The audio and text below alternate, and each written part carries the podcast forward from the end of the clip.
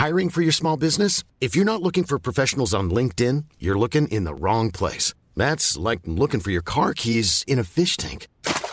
LinkedIn helps you hire professionals you can't find anywhere else, even those who aren't actively searching for a new job but might be open to the perfect role. In a given month, over 70% of LinkedIn users don't even visit other leading job sites. So start looking in the right place. With LinkedIn, you can hire professionals like a professional. Post your free job on linkedin.com/people slash people today. Since 2013, Bombas has donated over 100 million socks, underwear, and t-shirts to those facing homelessness. If we counted those on air, this ad would last over 1,157 days. But if we counted the time it takes to make a donation possible, it would take just a few clicks. Because every time you make a purchase, Bombas donates an item to someone who needs it. Go to bombas.com slash ACAST and use code ACAST for 20% off your first purchase. That's bombas.com slash ACAST, code ACAST. Herzlich willkommen bei Pool Artists.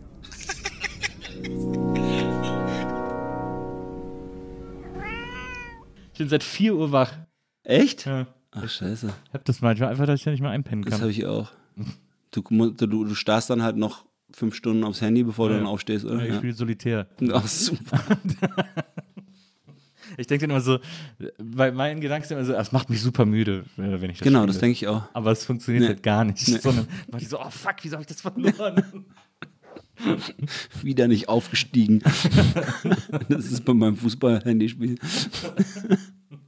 ja, Prost. ja, zum Wohl. Chin Chin. Alla faccia di chi ci vuole male heißt es ja. Äh. Alla faccia di chi ci vuole male, fies, ey. give you a talk about your Bible.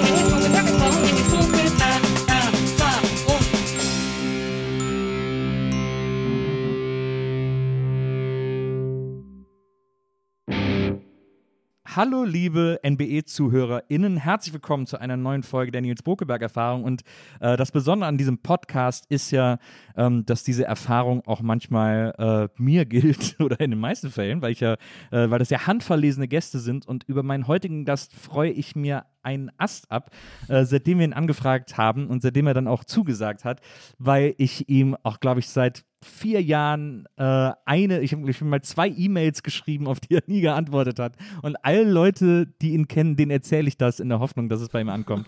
Und heute kann ich es ihm persönlich erzählen. Er ist für mich einer der wichtigsten, tollsten, fantastischsten Musiker, die es im Moment in Deutschland gibt. Und ich bin ganz glücklich, dass er heute hier ist. Herzlich willkommen, Francesco Wilking. Hallo. Hast du mal, äh, hast du, äh, hast, hast du das mal irgendwo mitbekommen, dass ich dir so eine, dass ich allen Leuten erzählt habe, dass ich hier so eine Mail geschrieben habe? Nee. Also wir haben uns ja einmal getroffen, ne? Das kann man Wir ja kurz haben, erzählen uns, bei wir haben uns in der. Volksbühne Genau. getroffen, da wo du moderiert hast und ich irgendwie ein Lied gesungen habe und dafür aber den ganzen Abend gestorben bin davor. Und dann haben, hat mir niemand irgendwas erzählt, aber ich habe tatsächlich eine Mail von dir gekriegt, das weiß ich nämlich noch.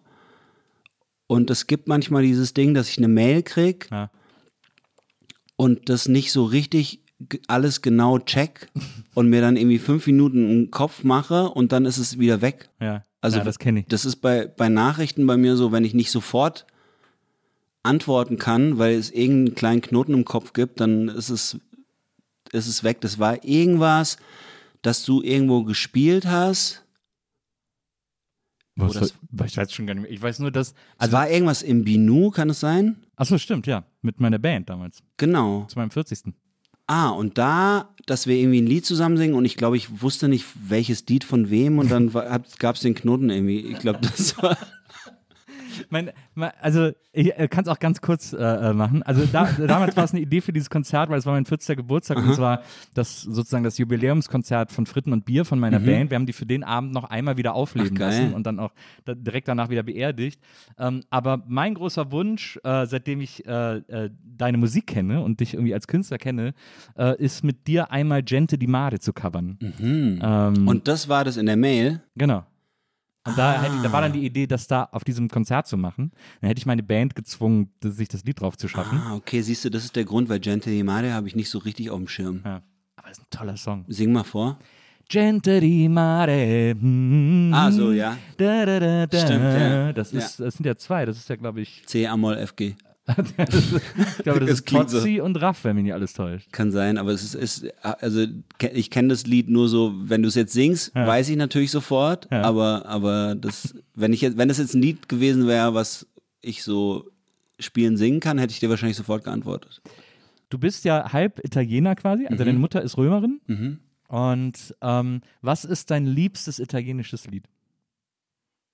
Du sprichst ja auch Italienisch, du singst ja auch Italienisch, klar, du sprichst ja auch Italienisch. Mein liebstes italienisches Lied ist, glaube ich, von Francesco de Gregori, äh, La Donna Cannone. Das ist ja interessant. Francesco di Rigori. Mhm. Also, ja, interessant. Wieso? Weiß ich nicht, ich hätte jetzt irgendwie, ich hätte, äh, wir haben jetzt zum Beispiel, äh, wir wollen es ja unseren Gästen auch immer so gemütlich wie möglich Aha. machen hier bei der Nils Bokeberg Erfahrung. Wir fragen immer, was wollt ihr für Snacks, was wollt ihr Aha. für Getränke und so. Wir haben hier bei dir salzige Chips. Ja, sehr gut. Ähm, ähm, äh, äh, Patate, Sale, äh, äh, Bier, Zitronenlimo, wir haben auch Wein im Kühlschrank, alles da. Und dann versuchen wir immer rauszufinden, wer sind so Leute, die unsere Gäste inspirieren oder Mhm. inspiriert haben oder die sie irgendwie gut finden oder Fans sind oder Mhm. was auch immer. Und da haben wir ganz lange überlegt. Ich habe mich dann entschieden, dir Lucio Dalla hier hinzustellen. Auch sehr schön. Deswegen haben wir den hier äh, so schön Auch eingerahmt. sehr schön hier im, im, im, Swarovski-Rahmen. Auch sehr das- schön. Weil du, bist für mich, du bist für mich so ein Lucio Dalla-Typ. ich bin auch ein großer Fan von Lucio Dalla und ich wünsche mir manchmal äh, bei bestimmten Künstlern, Künstlerinnen, ähm, dass es sowas wie eine verschmolzene Version geben könnte von A, A B So ein Amalgam. Ja. Ja, also, also zum Beispiel Lucio Dalla und De Gregori haben ja mal ein Album auch aufgenommen, Ja. allerdings nur ein Live-Album, das hieß äh, Banana Republic und da haben sie irgendwie, das ist von Natur, die sie zusammen gespielt haben und die haben auch ein paar Songs, haben sie zusammen gemacht und die, die passen gut zusammen, weil der eine so wahnsinnig musikalisch, also Lucio Dalla ist, jedes Wort äh, klingt wie ein, wie ein Saxophonton, was er singt und De Gregori mit seinen, mit seinen Texten. Aber wenn ich mir von Lucio Dalla eins aussuchen dürfte, dann wäre das äh, L'anno che verrà. Das ist ein sehr schönes Lied. Ja, das kenne ich nicht. Hat auch einen unfassbaren Text. Das Ja. ist wirklich äh, so wie so, ein, wie so ein Albtraum. Also es fängt an wie ein Brief. Äh, mein lieber Freund, ich schreibe dir, so fängt's an. Und ich schreibe dir von dem, was so passiert ist letztes Jahr. Und dann fängt er an zu schildern und am Anfang klingt alles ganz normal und dann wird's halt ein richtiger Albtraum. Und am Ende sagt er dann, äh, ich habe nur Quatsch gemacht. Es ist, ich, äh, ich bin ja äh, sehr Italienaffin. Die Mhm. äh, Mutter meiner Tochter ist äh, Italienerin. Äh, meine Eltern haben äh, längere Zeit in Italien gelebt. Mhm. Mein Vater spricht auch fließend. Also ich habe das von klein auf immer mitbekommen. Ähm, und deswegen habe ich da, bin ich dem Land irgendwie so sehr Mhm. verbunden. Und äh, das, und für mich funktioniert natürlich viel immer über Musik. Mhm. Ähm, und das finde ich, also in Italien Musik entdecken ist so geil, weil es ist so nah quasi auch an und auch musikalisch natürlich. Aber ähm, man kriegt im Grunde genommen erstmal nichts davon hier mit, äh, was da so musikalisch alles passiert und was es da alles gibt. Und es ist jedes Mal, wenn ich dann in so ein Rabbit Hole gehe und mir irgendwie italienische äh, Popmusik im weitesten Sinne anhöre, ähm, hat man jedes Mal so einen riesen Schatz an Dingen, die man irgendwie neu entdecken kann und so. Das Aber ist der es was, was du dann dort im Radio hörst? Oder? Ja, äh, Das auch, aber auch, ich mache zum Beispiel auch immer, wenn, wenn ich dann mal in Italien bin, kaufe ich mir immer irgendwie Rolling Stone oder halt irgendein Musikmagazin, dass ich mal so ein bisschen so lesen kann und gucken kann, was es irgendwie so gibt. Also habe ich auch schon echt Bands, total geile Bands für mich entdeckt und so. Ähm, oder halt, oder wenn ich hier so auf YouTube mal so einen Nachmittag äh, surfe und dann mir so Lieder anhöre, die ich eh mag und dann von da aus irgendwie so ein bisschen, oder über Spotify natürlich auch. So. Ich bin zum Beispiel ein Riesenfan von Caparezza, das ist so ein, so ein Rapper. Auch super, ja. Ne? Und der ist, äh, der ist qualitativ auch sehr, hat sehr große, sehr hohe Höhen und sehr tiefe Tiefen. Ähm, aber trotzdem ist das Wahnsinn, was da, äh, was der für ein Output hat und so. Es gibt, es gibt sowieso im Moment gerade ganz viele, äh, ganz viele tolle Sachen und auch ganz viele neue ähm, KünstlerInnen und Kün- Künstlerinnen und Künstler, die, die, ähm, die so neu rauskommen, auch so zum Teil, die irgendwie, Ariete zum Beispiel ist 18 und die hat jetzt ein, die ist jetzt äh, bekannt geworden mit einem Lied, was heißt äh, Di Ciotto, also ich bin 18. und da singt sie über, über das, was die Kids so machen. Ja. Die Kids wie sie. Ja. Und, äh, und es gibt wirklich ganz tolle Musik. Ich habe irgendwie das Gefühl, dass es sowas wie so eine neue Welle ist gerade, die, die, die kommt. Ich fahre jetzt auch nach Italien und gucke mir tatsächlich ein paar ähm, Konzerte an. Na cool. Ja. Das ist ja, das ist ja auch so geil. In Italien gibt es auch so eine geile Konzertkultur, so eine, so eine Open Air, also so eine Freiluftkonzertkultur Mhm. auch. Äh, die ist ja auch immer, ich habe da auch so super weirde Jazzkonzerte gesehen oder ich habe mal in, ähm, wo war das nochmal, in so einem, so einem Bergdorf äh, in der Toskana auf der Piazza Chicago live gesehen. Ach, krass. Ähm, und äh, so Sachen irgendwie, das ist so geil. Aber das hast du mal, hast du mal so ein, so ein eben so ein so eine italienische Sängerin oder einen italienischen Sänger gesehen, so ein, so ein Konzert in Italien, weil das ist schon wirklich grenzwertig. Weil Ja. das ist, wenn du so jemanden wie De Gregori hast zum Beispiel, ähm, der fängt dann an zu spielen und von der ersten Note, von vom ersten Wort an wird alles mitgesungen von allen. Und äh, ich habe ihn einmal gesehen und dann hat er irgendwie, der ist ja auch so so ein, so ein Stoffel irgendwie, so, so, so, so ein Bob Dylan-Typ, der dann auch nicht groß äh, die Leute mit reinnimmt und so. Ja. Und dann hat er gespielt, Leute alles mitgesungen und dann hat er irgendwann äh, gesagt, äh, das nächste Lied ist äh, Buonanotte Fiorellino. Ja. Und dann hat er gesagt, das ist eins von meinen Lieblingsliedern, also von meinen eigenen Lieblingsliedern und könnt, könnt ihr bitte verdammt nochmal mich das mal alleine singen lassen. Leichter Keith Jarrett-Vibe. Ja, und die Leute waren wirklich so kurz, äh, darf der, darf der sowas? Das ist doch unser, das ist doch unser Lied. Und das war nicht so cool irgendwie. Und der ist, der ist aber so, der ist nicht, äh, der hat keinen Bock auf diese Zusammenlichkeit. Ja. hat er aufs falsche Pferd gesetzt. Ähm, aber äh, meine Eltern haben mir das mal erzählt, die waren auf einem Konzert von äh, Inormadi. Mhm. Äh, oh, wow. Natürlich äh, bekannt durch die, eines der schönsten italienischen Lieder aller Zeiten, äh, Ihr Vagabundo. Mhm. Ja. Und äh, die waren auf einem Konzert von Inormadi und es war so geil, haben sie erzählt, weil äh, das ganze Konzert lang und wirklich von Anfang bis zum Ende sind immer wieder Leute vorne an die Bühne und haben Geschenke auf den Bühnenrand gelegt, eingepackt, aber so Schinken und sowas. Also so auch so ganze so Fresskörbe und so. Richtig große, äh, teure Geschenke.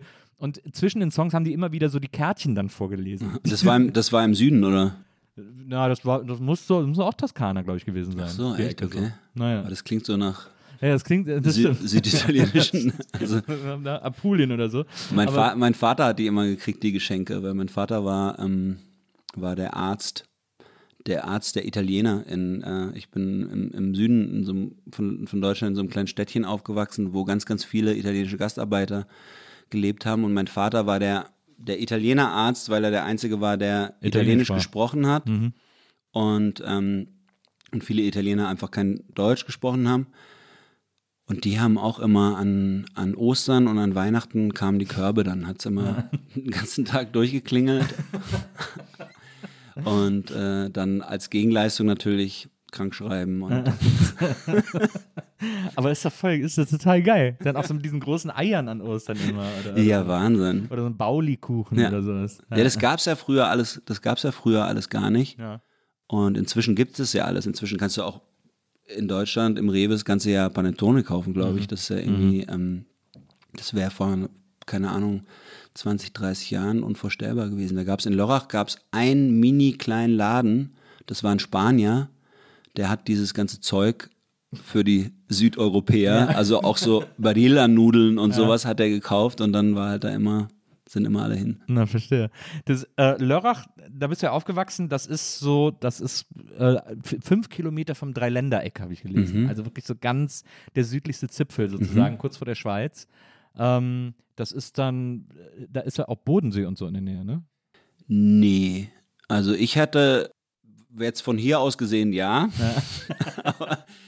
Ich bin auch wirklich ein Banause, Als ich, Sachen als ich äh, aufgewachsen bin in Lörrach, hatte ich nicht das Gefühl, dass der Bodensee in der Nähe ist. War sehr weit weg. Der Bodensee ist, im, ist ganz weit im Osten und wir sind ganz weit im Westen. Westen, ah ja. Also praktisch ähm, am Ende Genau, von Bodensee fängt ja dann schon Österreich an. Mhm, Und bei uns ist Frankreich. Und ähm, also Dreiländereck ist bei uns Schweiz, Frankreich, Deutschland. Und Ja. wir von also von meinem vom Haus meiner Eltern aus war ich in zehn Minuten in der Schweiz und in einer halben Stunde in Frankreich mit dem Fahrrad. Ja. Also das, Ja, das verstehe. Und äh, es gibt, ich habe gesehen, es gibt so ein geiles Schloss auch äh, in Lörrach. Die Burg Rötteln. Ja, die sieht- ist nicht so geil. Aber die sieht so, auf den Fotos sieht die, sieht die cool aus irgendwie. Die sieht cool aus, die sieht so aus, als hätte man sie so als Ruine schon gebaut. Ja. Ich glaube, die sieht jetzt besser aus als im so ein bisschen Mittelalter. Phantasialand-mäßig Ja, aus. die so. sieht gut aus, aber wenn du dann da hochgehst, das ist so irgendwie so so eine Kindheitserinnerung von mir, dass man irgendwie dann am Wochenende mal einen Ausflug zur Burg Rötteln macht, dann bist du da oben, da sind halt so ein paar Steine und kannst, ja, nee, ist schon gut. Ich will jetzt auch keinen keinen Hass aus dem Süden Nein, das abkriegen. wird aber. um- ich meine, wenn's- ich meine, wir sind damals zum Beispiel manchmal so zum Drachenfels gefahren. Und der war äh, gut? Nach Königswinter. Und da ist ja auch nur so eine, da ist ja nur so ein Steinhaufen oben. Aber das war so geil gemacht, weil das war so ein, das war schon in den 60ern so ein Ausflugsziel irgendwie, mit so Ausflugslokalen auch Mhm. und so. Und äh, deswegen waren da dann auch so kleine Spielhallen und so. Das war wahnsinnig Mhm. aufregend. Da äh, ist man so mit der Zahnradbahn hoch und dann wieder runter gelaufen. Das war immer so. Und war da auch, wurde da auch irgendwie so Cosplay-mäßig, äh, Ja, das hat man damals noch nicht. Aber es gab eine Halle, wo so, äh, so, so Wandmalereien waren, die nochmal so diese Nibelungensage nacherzählt Sowas, haben. sowas ist natürlich gut, wenn es sowas dann gibt. Also auf der Burg Rötteln gab es oder gibt es immer noch so ganz vereinzelt irgendwelche Aufführungen, wo dann auch so Ritter Ja. am Start sind und dann ist es natürlich so ein bisschen für, für Kinder ein bisschen interessanter. Ich sehe schon, in deiner Jugend war das nicht so ein cooler Spot Nee, äh, zum irgendwie Abhängen. nicht. Irgendwie nicht. Nee, ich meine, da unten ist alles so wunderschön. Also man kann einfach irgendwo auf den Berg fahren, man muss da nicht irgendwie zur Burg Rötteln, weil das ist wirklich so einfach so ein. Aber es stimmt, das ist tatsächlich postkartenmäßig. Also ja, die sieht so brachial aus. Von, von weitem sieht die cool aus und das war tatsächlich, glaube ich, auch mal so ein wichtiger Punkt, von dem aus die äh, Grafen von Basel oder so ihr, ihre, ihre Sklaven überblickt haben. Aber jetzt ist es halt einfach wirklich nur noch so, so ein so ein Postkartending, vielleicht so ein bisschen wie so die Hollywood-Buchstaben, weißt du, wenn du Ja. dann wirklich dann da bist bei den Hollywood-Buchstaben, denkst du auch, ist irgendwie nicht so geil hier, oder? Also ich war da noch nicht. Ja, da, also bei denen direkt vor denen zu stehen, ist natürlich total unspektakulär. Eben. Das ist bei der Burg- ja nicht bei der. Burg ja nicht ist mehr. genauso. Das ist so, wie man ja immer ins hässliche Haus ziehen soll, damit man aufs Schöne guckt. Stimmt. Das ist ja der Trick. Das nehme ich mit von heute. Ins, ins hässliche Haus ziehen, damit man auf Schöne guckt.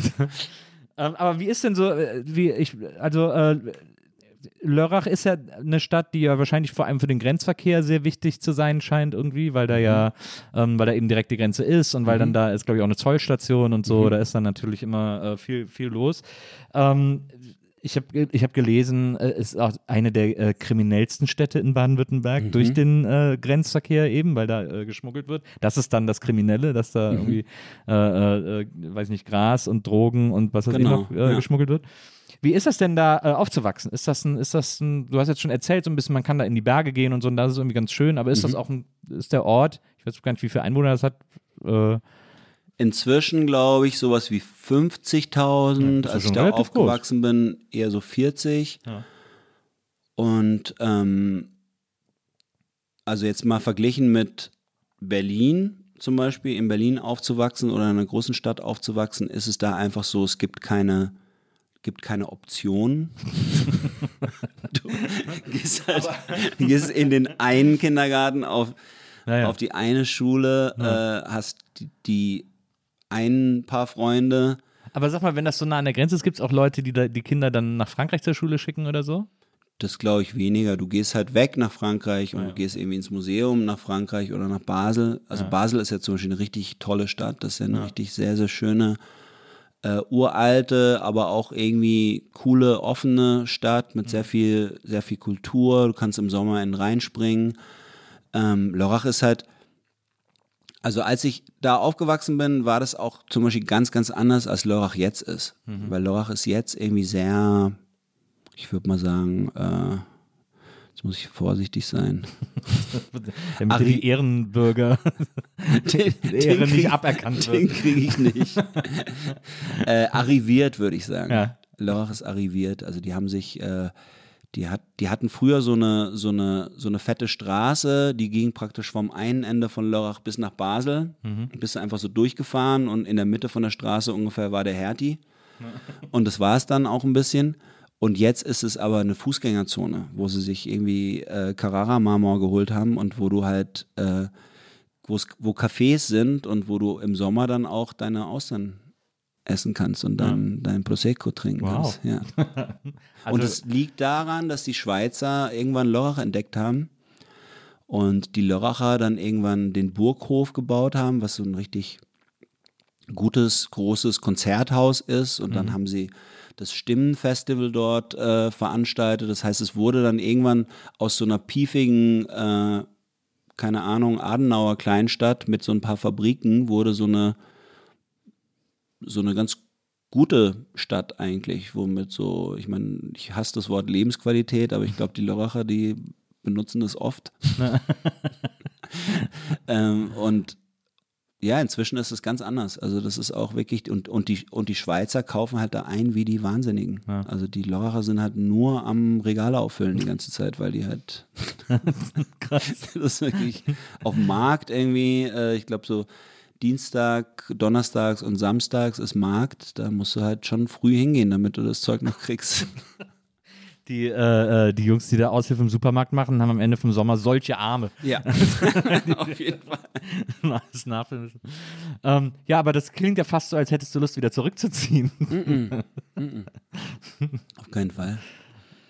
Auf keinen Fall. Ich finde, also ich War habe das, war da, das so eine richtige Landflucht, dass du nach Berlin, du bist ja schon seit 20 Jahren hier, ne? Ja, nee, überhaupt nicht. Ich habe irgendwie nie das Gefühl gehabt, also ich habe auch, als ich aus Lörrach weggezogen bin, hatte ich nicht das Gefühl gehabt, dass ich irgendwas entfliehen muss, weil irgendwie war das, war das so ein, wie so ein Flow, der für mich irgendwie gepasst hat. Das war so Schule fertig, Zivildienst im Krankenhaus, war auch cool. Ja. Dann habe ich mit meinem besten Kumpel so eine kleine Asienreise gemacht.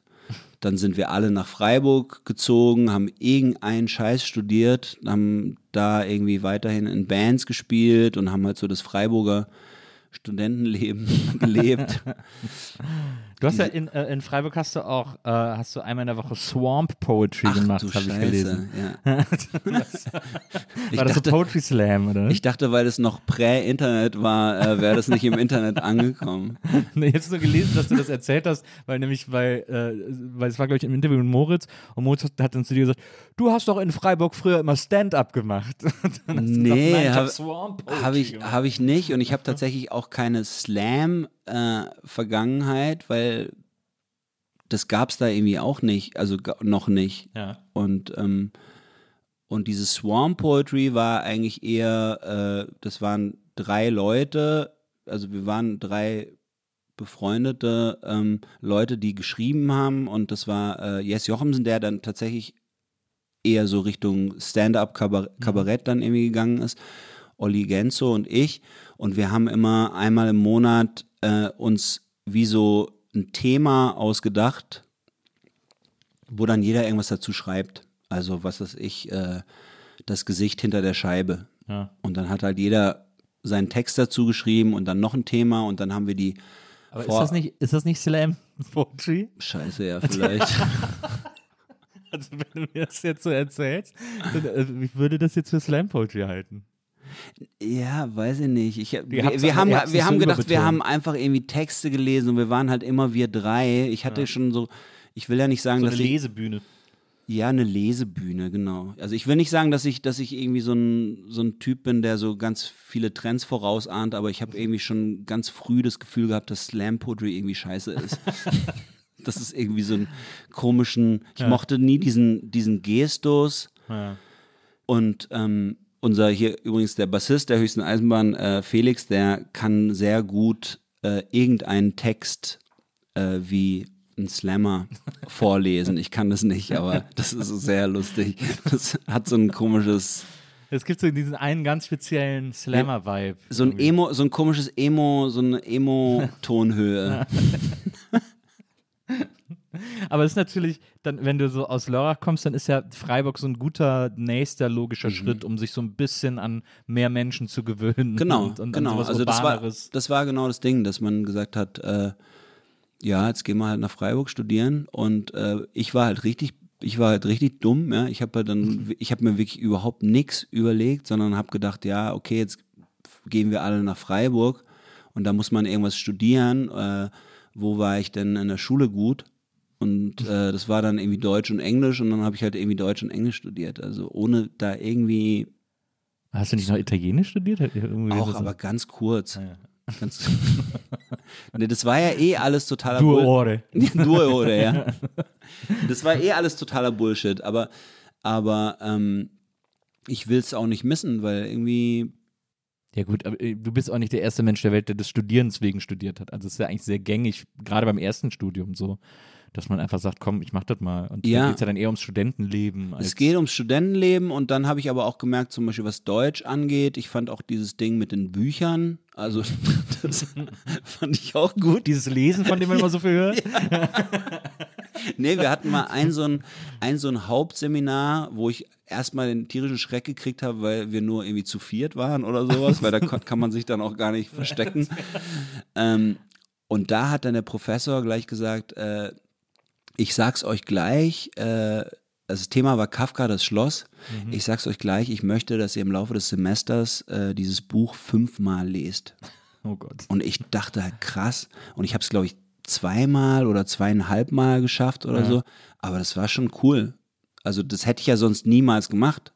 Aber das war, hat mir dieses Erlebnis beschert, dass ich gemerkt habe, dass ein Buch beim zweiten Mal lesen ein komplett anderes Buch sein kann. Hm. Also das fand ich, das fand ich cool. Also da würde ich ihm jetzt für danken Aber nachträglich. fünfmal, also.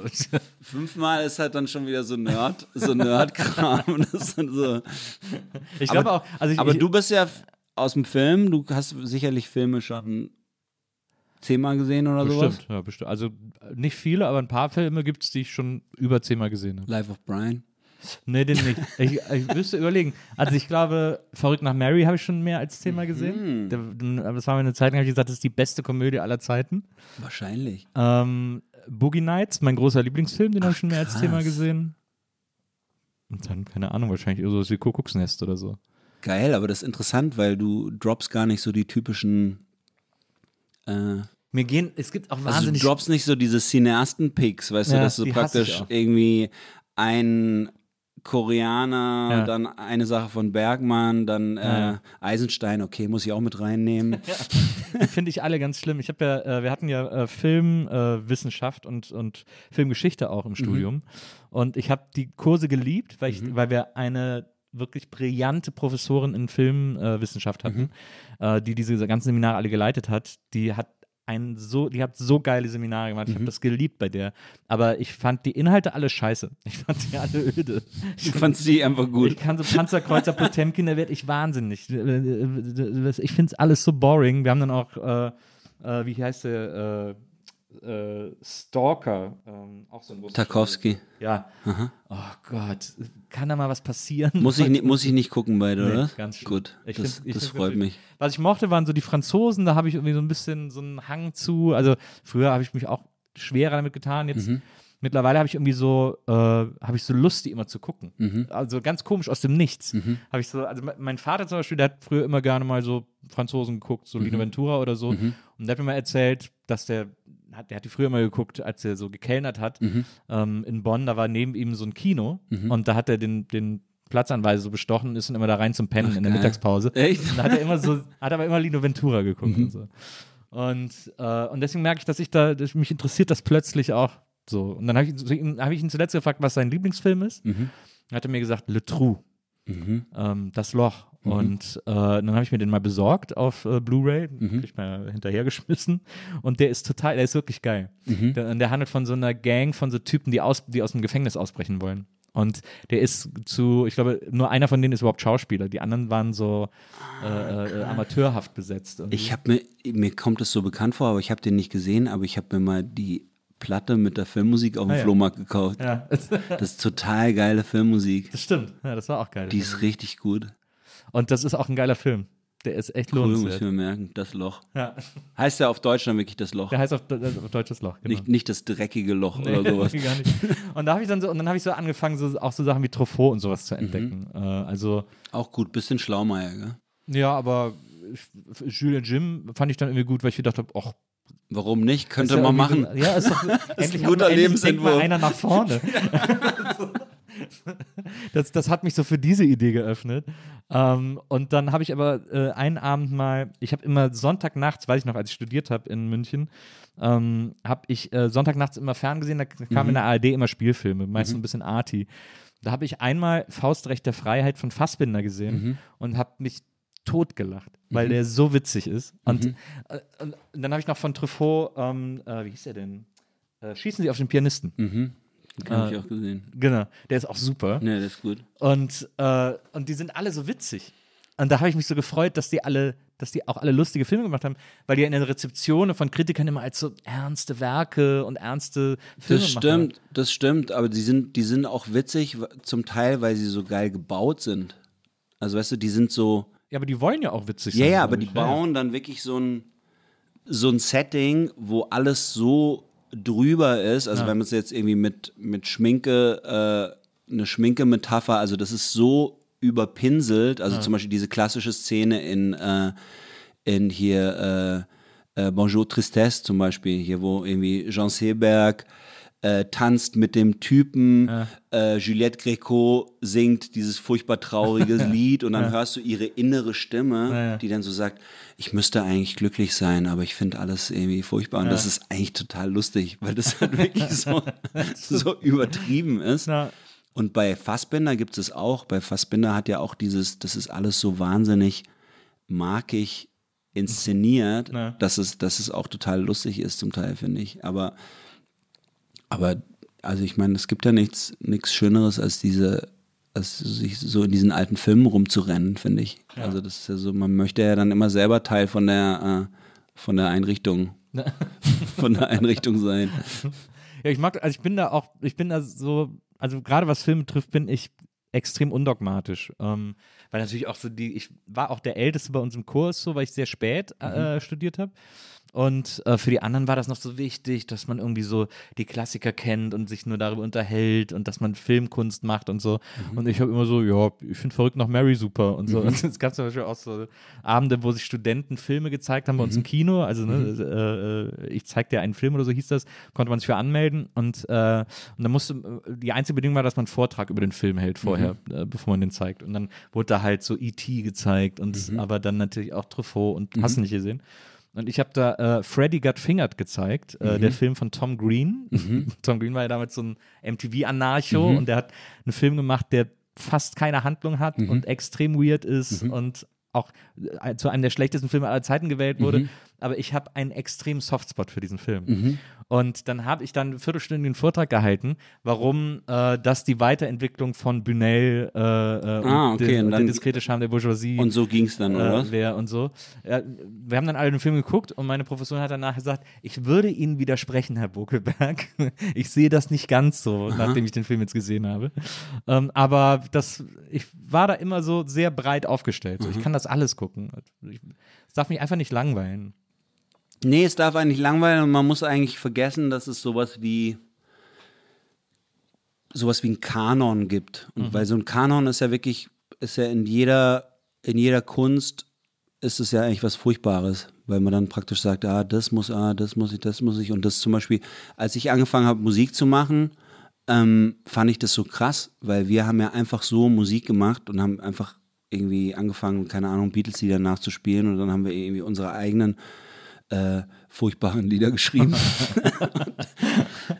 und dann irgendwann ging es halt so von wegen jetzt mal irgendwas Ernstes mit Hand und Fuß und so, entweder hier das Geschäft vom Vater übernehmen oder halt irgendwie in eine andere Stadt. Und dann gab es aber so die paar, die dann an so eine an so eine Jazzschule oder sowas sind. Also irgendwie, was weiß ich, der beste Gitarrist von Lörrach ist dann natürlich irgendwie an so ein der, der vorher immer wahnsinnig von sich selbst überzeugt war, ist dann auf einmal an so eine Jazzschule gegangen und dann habe ich den irgendwann mal wieder getroffen und dann war der halt mini klein, Hm. weil er halt gegenüber John Coltrane ist er halt niemand. Ja? Und davor war er halt der coolste Typ von Lörrer. und sobald du dich in so eine komische Geschichte einordnest und, und irgendwie so ein dich an so einem Kanon abarbeitest, dann denkst du natürlich, dass du nie irgendjemand sein kannst. Ja. Und äh, deswegen ist es eigentlich eher hinderlich. Aber wenn, aber wenn du, äh, wenn ihr so angefangen habt, irgendwie äh, so klingen zu wollen wie die Beatles, dann gibt es ja, also ich glaube schon, dass, also klar, zu versuchen, sich in einen Kanon einzureihen, der ja meistens auch noch von außen kommt, ist natürlich Kappes irgendwie, weil da kannst du ja nur verlieren. Nee, nee, wenn du anfängst, Musik zu machen, ist es ja anders. Also, als wir angefangen haben, Musik zu machen, ähm, Patrick, mit dem ich jetzt immer noch Musik mache, der auch bei Tele der Keyboarder war und, mhm. und ähm, wo wir, mit dem ich auch Filmmusik mache, den habe ich kennengelernt, da war ich irgendwie, ich glaube, ich war elf und er war zehn und dann waren wir bei den Pfadfindern und da haben wir Gitarre gespielt bei den Pfadfindern am Lagerfeuer. Und da haben wir immer so ein Beatles Complete Buch ja. dabei gehabt und das unser in unserer in unserem Jargon hieß es immer, wenn wir uns hingesetzt haben, dass wir das Beatles Buch kaputt machen und kaputt machen hieß halt das vom ersten bis zum letzten Lied durchspielen. Sehr und zur Freude aller Anwesenden. Die waren dann halt irgendwann nicht mehr, nicht mehr da.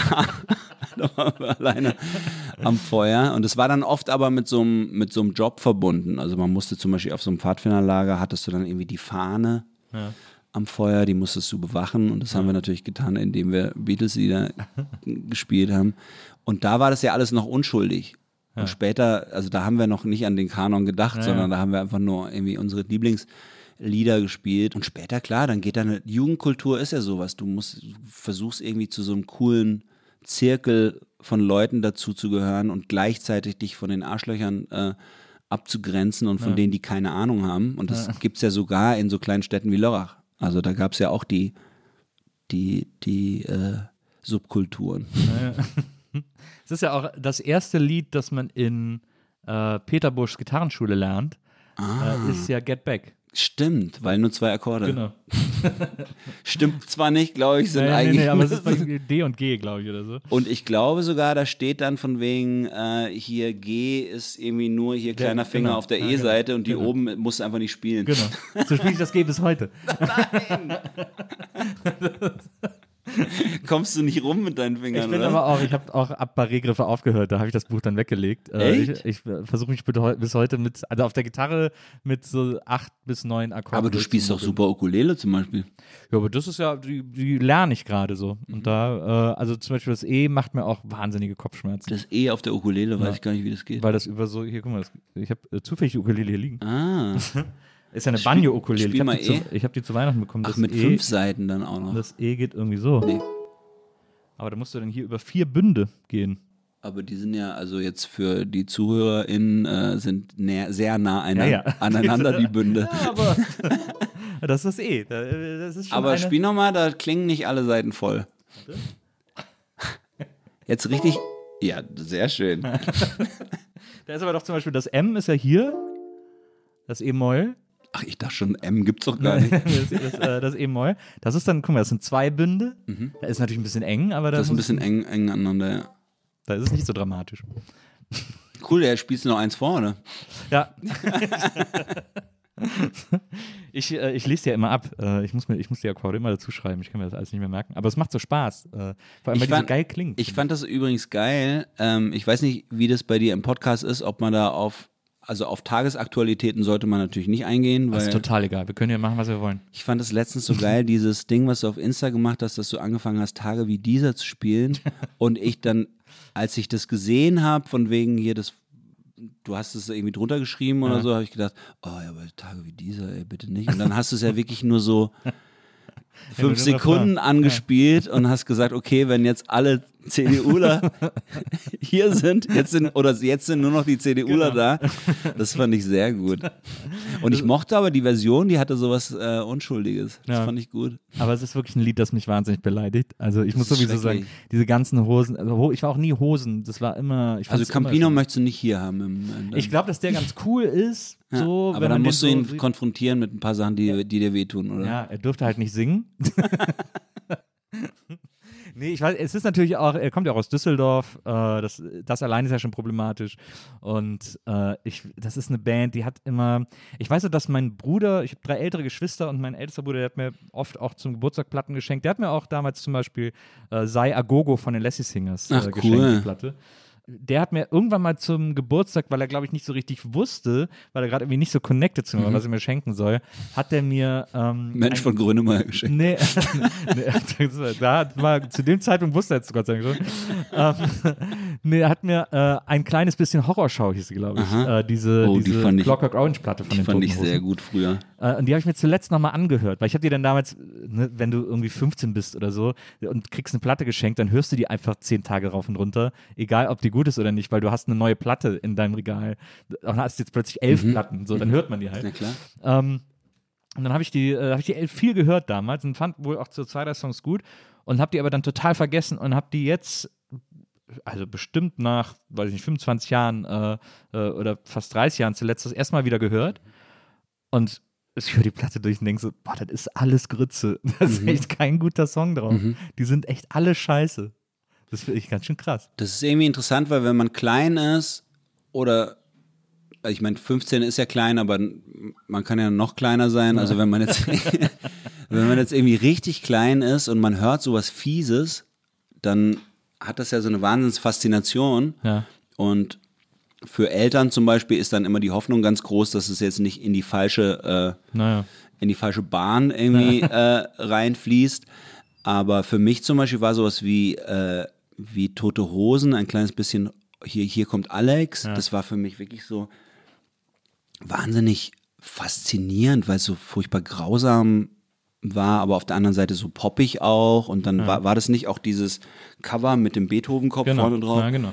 irgendwie fand ich diese, diese Mischung so interessant, weißt du, das ist wie so, wenn du äh, einen Ghibli-Film guckst, irgendwie Shihiros Reise guckst und dann ist irgendwie so ein, eine Kreatur, die irgendwie alle auffrisst Ja. und du bist ein kleines Kind, Ja. dann ist es ja auch irgendwie nicht, dass du dann denkst, öh, das finde ich jetzt blöd, sondern Ja. das fasziniert dich Ja, ja. irgendwie wahnsinnig. Und für Kinder ist es irgendwie alles, Ja, das- all- alles irgendwie toll und geil. Deswegen ist für Kids auch geil, irgendwie Straßenrap zu hören, weil das alles so unfassbar grausam und, und kraftvoll ist. Ja. Das ist, das ist aber, äh, Shihiro ist so ein gutes Beispiel, weil das sich so krass ändert. Äh, meine Tochter war ein riesiger Fan von diesem Film, Mhm. Als sie so, ich weiß nicht, sechs, sieben war oder so. Da wollte die den fast jeden Tag gucken, so in Mhm. etwa, und hat sich Bilder ausgedruckt und hat die überall hingehangen und so, weil die, weil dieser Film sie total fasziniert hat. Mhm. Und ab dem Moment, wo sie so zwölf, 13 oder so war, hat die gesagt, kann ich nicht gucken, der ist mir zu gruselig. Das, Echt krass. das halte ich nicht aus. Aber das ist so schön an Ghibli, weil man irgendwie für jedes, für jede Phase seines Lebens kannst du dir einfach, äh, kannst du dir welche aussuchen. Naja. Weißt du, wenn du irgendwie klein bist, keinen Bock vor Grusel hast, guckst du irgendwie Kikis kleiner Lieferservice oder Totoro Ja. und dann gibt es dann eben Nausicaa oder, oder Mononoke, die irgendwie ganz schön krass sind. äh, und also wir sind, meine Frau, meine Kinder und ich sind irgendwie die allergrößten, die allergrößten Ghibli-Fans. Ghibli- Ghibli-Fans, wirklich. Und wir haben alle Filme schon sehr, sehr oft gesehen und ich finde, ich habe mich auch so ein bisschen beschäftigt dann mit, mit äh, Miyazaki und der hat so tolle Sachen ähm, sich ausgedacht und den Mut auch gehabt, das dann zu ungefiltert seine Fantasie einfach auch zu zeigen und hat dann auch ähm, immer wieder betont, dass er das cool findet, wenn da Elemente sind, die Kinder nicht verstehen zum Beispiel oder irgendwie zehn Jahre später verstehen oder sowas. Also dieses Mysterium. Und das finde ich irgendwie total cool, weil das irgendwie so Kinderfilme, Kinderliteratur, Kindermusik, wie man die so kennt, ist ja einfach so Entertainment, Duzi-Dazi, äh, ich stell dich mal hier kurz ab, dann kann, kann, Ja. pa kann Papa mal was im Internet nachgucken. Und das ist halt scheiße. Also das ist halt, Ja, das stimmt. Was, äh, kannst du dich an einen Film erinnern, den du als Kind, äh, der dich als Kind richtig gegruselt hat? mega viele Filme. Äh, Einen besonders schlimmen oder? Ein besonders schlimm ist tatsächlich äh, Miss Marple, äh, 16.50 Uhr ab Paddington Station. Ja. Die alte Miss Marple, die schwarz-weiß Miss- Marple. Meine Ja. Eltern haben das immer so gern geguckt und ich, ich dann halt auch, weil das so auch so was Unschuldiges hatte mit der alten Dame, die irgendwie äh, so klugscheißerisch unterwegs ist. Und da gibt's aber bei ähm, gibt's bei 16.50 Uhr ab Paddington Station gibt's die Anfangsszene, wo eine Freundin von Miss Marple im Zug sitzt und zu ihr fährt Ja. und in einem vorbeifahrenden Zug äh, so schlaglichtmäßig äh, sieht, wie eine Frau erwürgt wird. Und das hat mir den totalen Rest gegeben. Da war ich dann, da war ich wirklich äh, fertig. Und dann halt so Klassiker, halt so, äh, so Gruselfilme. Ja. Also das war ja in der Schule war das ja immer so, da gab es dann irgendwie äh, keine Ahnung, Thomas Kaiser, der hatte schon alles gesehen und hat dann einem immer davon erzählt. Es gab immer den einen, ja. ja. Es gab immer überall einen Thomas Kaiser. Das- ich hatte einen, bei uns war einer in der Klasse, der hat alle Freddy Krüger Filme gesehen Genau. und auch auf Video gehabt. Genau. Und sein Bruder hat in einem Sarg geschlafen. Ach du Scheiße. Etwas, etwas dysfunktionale Familie, möchte ich sagen an dieser Stelle. Und der hat dann, da war ich mal einen Nachmittag bei ihm und ist ja immer mal wieder so als Kind auch einen Nachmittag bei Leuten, mit denen man nicht so viel zu tun hat. Und dann war ich einen Nachmittag bei dem und dann wollte der mir, mich unbedingt dazu bringen, diese Filme alle zu gucken. Ja, und ich wollte die halt nicht sehen, ich, weil ich immer so Schiss hatte. Ich war immer so ein Schisser. Und dann irgendwann hast du bei ihm übernachtet. Nee, gar nicht. Er, hatte, er hat die dann immer angemacht, hat die laufen lassen, hier, guck doch mal und so. Und ich immer so, ja, find, interessiert mich nicht und so. Und es war irgendwie weird, dass jemand Das waren so diese will. Typischen, diese typischen äh, Pausengespräche. Mhm. Da hat man sich irgendwie unterhalten, zum Beispiel über äh, Nightmare on Elm Street oder sowas. Und dann warst du irgendwie fertig, weil, weil dir der Stoff ausgegangen ist, weil ja niemand diese Filme jemals gesehen hat. Du konntest ja immer nur, nur nach, nachplappern. Und dann ist passiert das anscheinend noch und dann passiert anscheinend das noch. Und dann bist du fertig, bist du mit deinem Latein am Ende, dann kommt Thomas Kaiser und sagt, aber kein Poltergeist. nee. Und dann erzählt natürlich Thomas Kaiser Poltergeist und dann, oder Hellraiser oder The Oh, Day Hellraiser. After. Oh, stimmt, Day After war auch, oh, boah, der war auch krass damals, Ich der habe Film. tatsächlich keinen von diesen Filmen gesehen. Ich habe äh, Day After habe ich, hab ich bei äh, Markus Dunn, glaube ich, gesehen. Ähm, der hat den mal irgendwie mit uns eingeguckt. Und die Mutter fand das, glaube ich, ganz gut, weil sie gesagt hat, ja, ist so ein bisschen so ein aufklärerischer Film. Da geht es ja um Atombombenexplosion, Mhm, stimmt. äh, Atombombeneinschlag. Ähm, und ich habe ihn zuletzt nochmal geguckt, weil der steht auch auf YouTube äh, komplett, Mhm. habe ich äh, entdeckt. Habe gedacht, oh, ich will nochmal reingucken. Ja, keine fünf Minuten ausgehalten, Echt? weil mich das so beklemmt. Das macht mich fertig, Das dieser Film. funktioniert immer noch. Total. Ja. Ich finde, das funktioniert immer noch total. Auch so grisselig auf YouTube mit Werbung dazwischen. Das ist einfach gruselig. Aber Poltergeist zum Beispiel habe ich mit meiner ganzen Familie zusammen geguckt, weil der lief mal Samstagabend im ersten. Da kam ja nach der Show immer Spielfilme. Also um 22 Uhr oder so. Manchmal durfte ich länger mit wach bleiben. Und, äh, und Poltergeist war produziert von Steven Spielberg. Und dann krass. stand es in der Zeitung Poltergeist von Steven Spielberg. Und dann haben meine Eltern gedacht, naja, Steven Spielberg Mhm. ist ja für junge Leute und so. Ah, kann der Nils schon mitgucken? Äh, und die anderen sind ja auch alle dabei und so. Und ich war irgendwie sieben oder so. Und, die, und dann, ich fand ihn mega cool als Kind. Ich habe gedacht, boah, das ist so ein toller Film. Wow, der hat mich total geflasht. Und ich habe am nächsten Tag meinem besten Freund die besten Szenen nacherzählt und so. Das war total geil. Und den habe ich dann auch im Studium das erste Mal dann wieder gesehen, nach, nach 30 Jahren, 20, 30 Jahren. Und habe ich gedacht, so, der ist ja so hart, das ist ja so ein krasser Film. Und der ist ja auch nur von Spielberg produziert. Regie hat ja Tobe Hooper geführt, der auch das äh, Texas Chainsaw Massacre gemacht hat. Das ist ein total krasser Gruselfilm.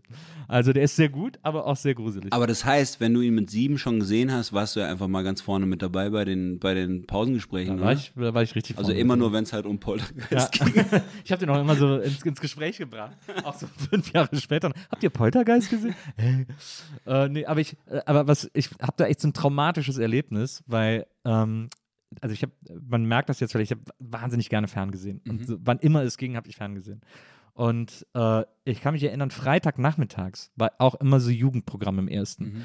Ähm, da gab es so eine Sendung vom Bayerischen Rundfunk, die hieß Da schau her. Das sollte, glaube ich, so eine Wissenssendung für Jugendliche sein. Die war super weird. Und ich weiß noch, dass die immer als im Vorspann Da schau her aus so Würsteln geschrieben hatten. Und dann kam so ein Hund und hat die krass, das kommt mir aufgefressen. und so. vor. Naja. Das war so eine kom sie war, aber die war irgendwie weird, die Show. Und dann kamen oftmals danach irgendwelche Kinderfilme oder so.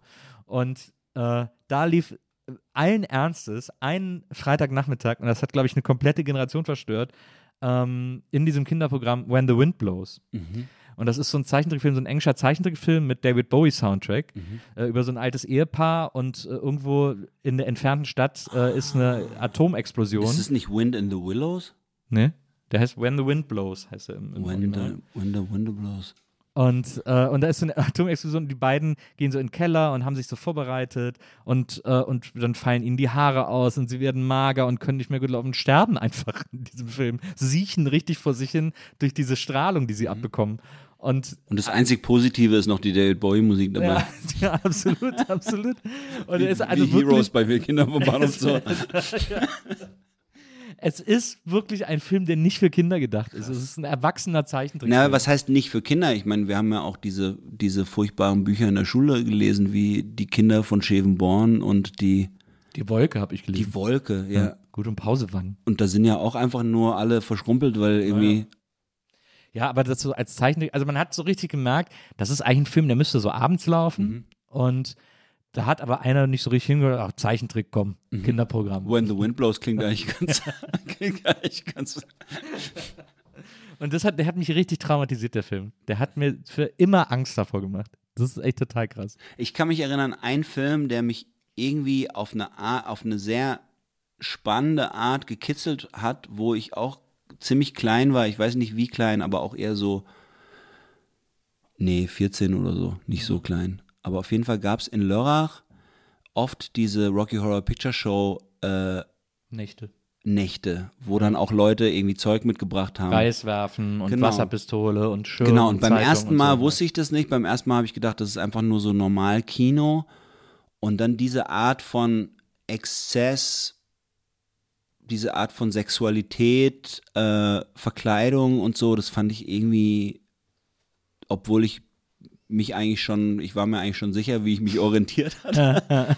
Das fand ich wahnsinnig spannend. Und dieser, dieser, äh, wie heißt der, Tim Curry, Ja. der den Frankenfurter. Frankenfurter, das fand, hat mich irgendwie nicht äh, losgelassen, was das so, was das für eine Macht hat. Und das war halt so die richtig große Show und dann machen auch noch alle im Publikum mit. Ja. Ja, es gibt ja auch feste Sachen, die man dann ruft, auch immer als Antwort auf das, was sie Genau, on Screen genau, sagen und so. genau. Ja. Und als dann irgendwie Susan Sarandon und äh, der Typ irgendwie in das Schloss Ja.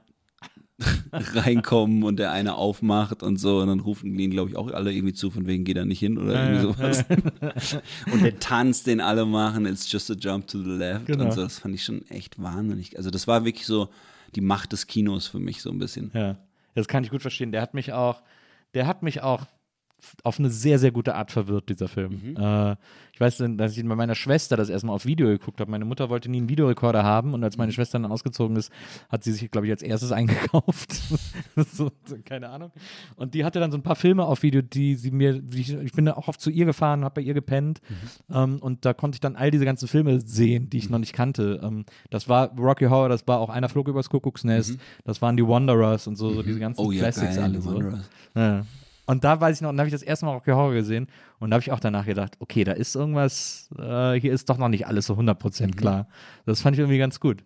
Also das, das ist tatsächlich ein sehr, ein Film, der, ne, der das, der das, ja, der das irgendwie gut triggern konnte, fand ich so. Ja, Weil es auch mein- so unverkrampft äh, Genau, genau, ja, weil es gibt, es gibt halt diese, diese Themen, also es gibt diese Themen, die heißen, äh, also wenn man so aufwächst, Mhm. ja, die heißen halt irgendwie äh, Identitätsfindung, äh, Sex, Auflehnung auch. Deswegen fand ich auch immer so geil diese Jugendgang-Filme. Ich weiß nicht mehr, wie die alle hießen, aber so die Ja, Out- Wanderers ist ja Wanderers, genau. die, die Outsiders und so. Und das waren halt immer irgendwelche krassen Gangs, die sich halt irgendwie gegen Warriors war alles stellen. geil, diese- diese Warriors, York. genau. Ja.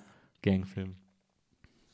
Ja, ja, das stimmt. Das ist, äh, äh, das hat, das hat einem sehr geholfen in der, in der Identität. Und dann halt Musik halt. Fuck, fuck you, I won't do what you tell me. Oh ja, Rage Against the Machine, stimmt. Das war auch ein sehr, sehr gutes Album, als es damals rauskam. ähm, aber äh, jetzt, äh, also du hast dann äh, bei den Pfadfindern Beatles-Songs gespielt ähm, und, äh, und dann irgendwie erste Bands und dann nach Freiburg und da auch weitere Bands äh, gegründet oder, äh, oder auf jeden Fall irgendwie immer Musik gemacht bei, bei, äh, bei den ganzen Dingen. Ja. War das denn, hast du denn da schon relativ früh, vor allem als du dann in, in Freiburg saßt und dein Studium äh, so halb interessant war, hast du da schon überlegt, dass Musik so ein Go-To für dich wäre?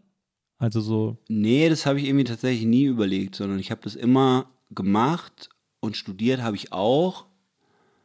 Und das studiert habe ich aber nicht so richtig. Für mich war das irgendwie so, was wie so ein Gefühl, das läuft alles irgendwie so weiter.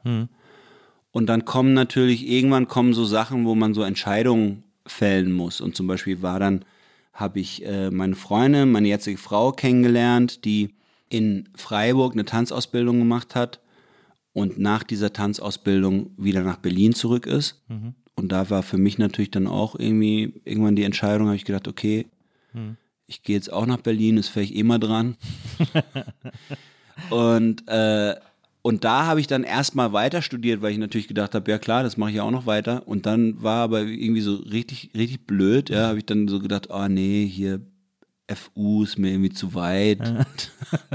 und da habe ich dann aufgehört. Oh, anstrengend. Nee, in Freiburg war alles so wahnsinnig äh, bequem, weißt du, bis halt morgens zur Uni gegangen, dann war irgendwie mitten auf dem Campus war, war das berühmte Europa-Café, wo man dann auch schon ganz viele Leute auf dem Weg zur Vorlesung getroffen hat und dann doch nochmal abgebogen ist.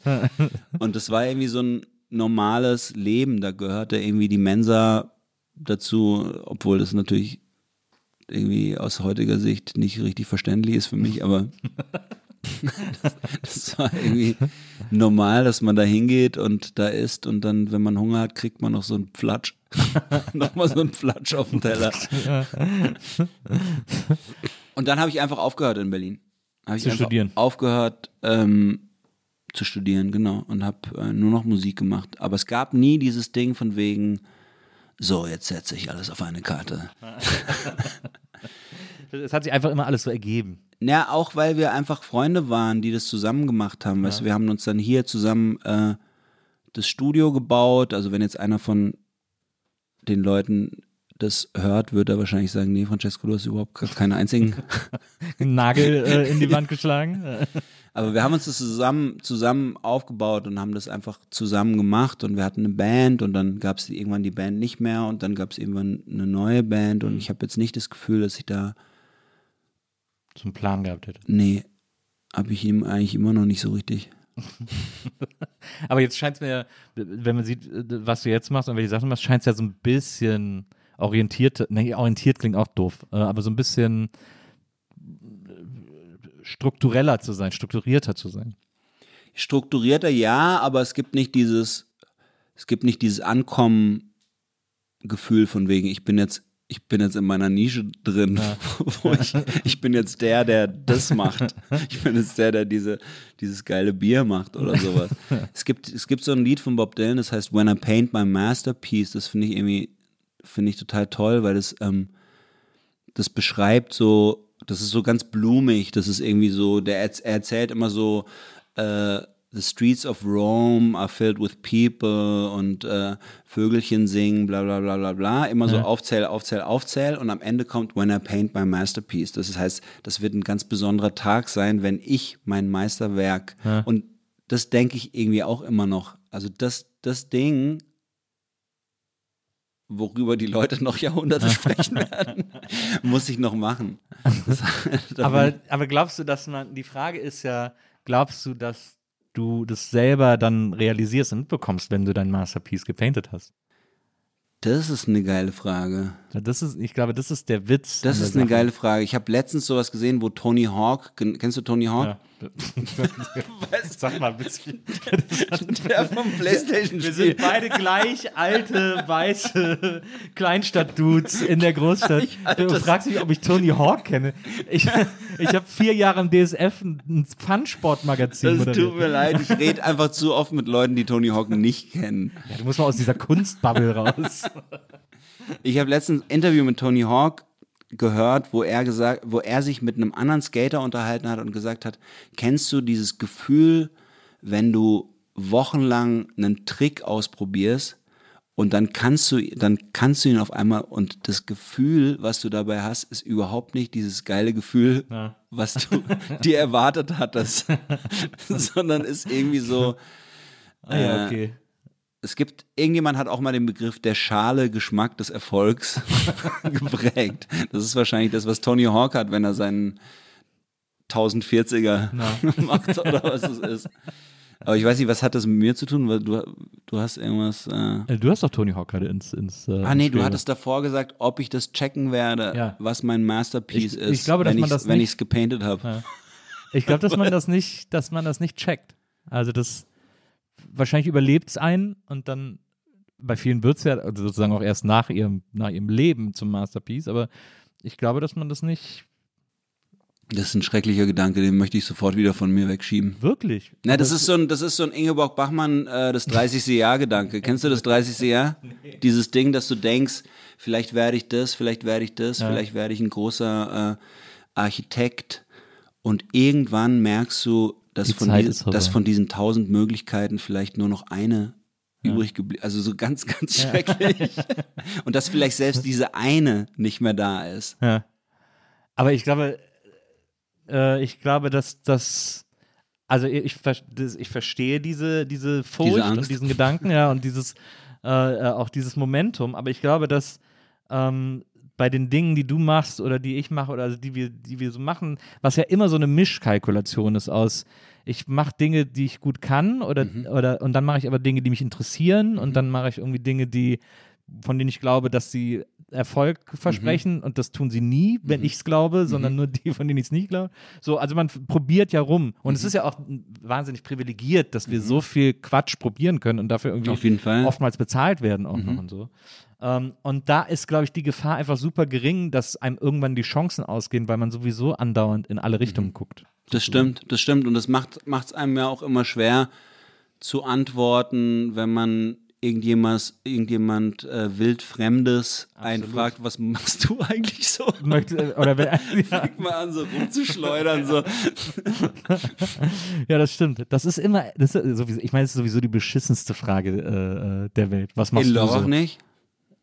Also in Lörrach ist die Klassikerfrage zum Beispiel, wenn Was ich, ist denn in Lörrach die beschissenste Frage wenn ich, wenn ich zurück, wenn ich zurück nach Lörrach gehe, also mache ich ja ein paar Mal im Jahr, und dann treffe ich jemanden von früher, ähm, dann ist halt die Frage, was machst du eigentlich jetzt so?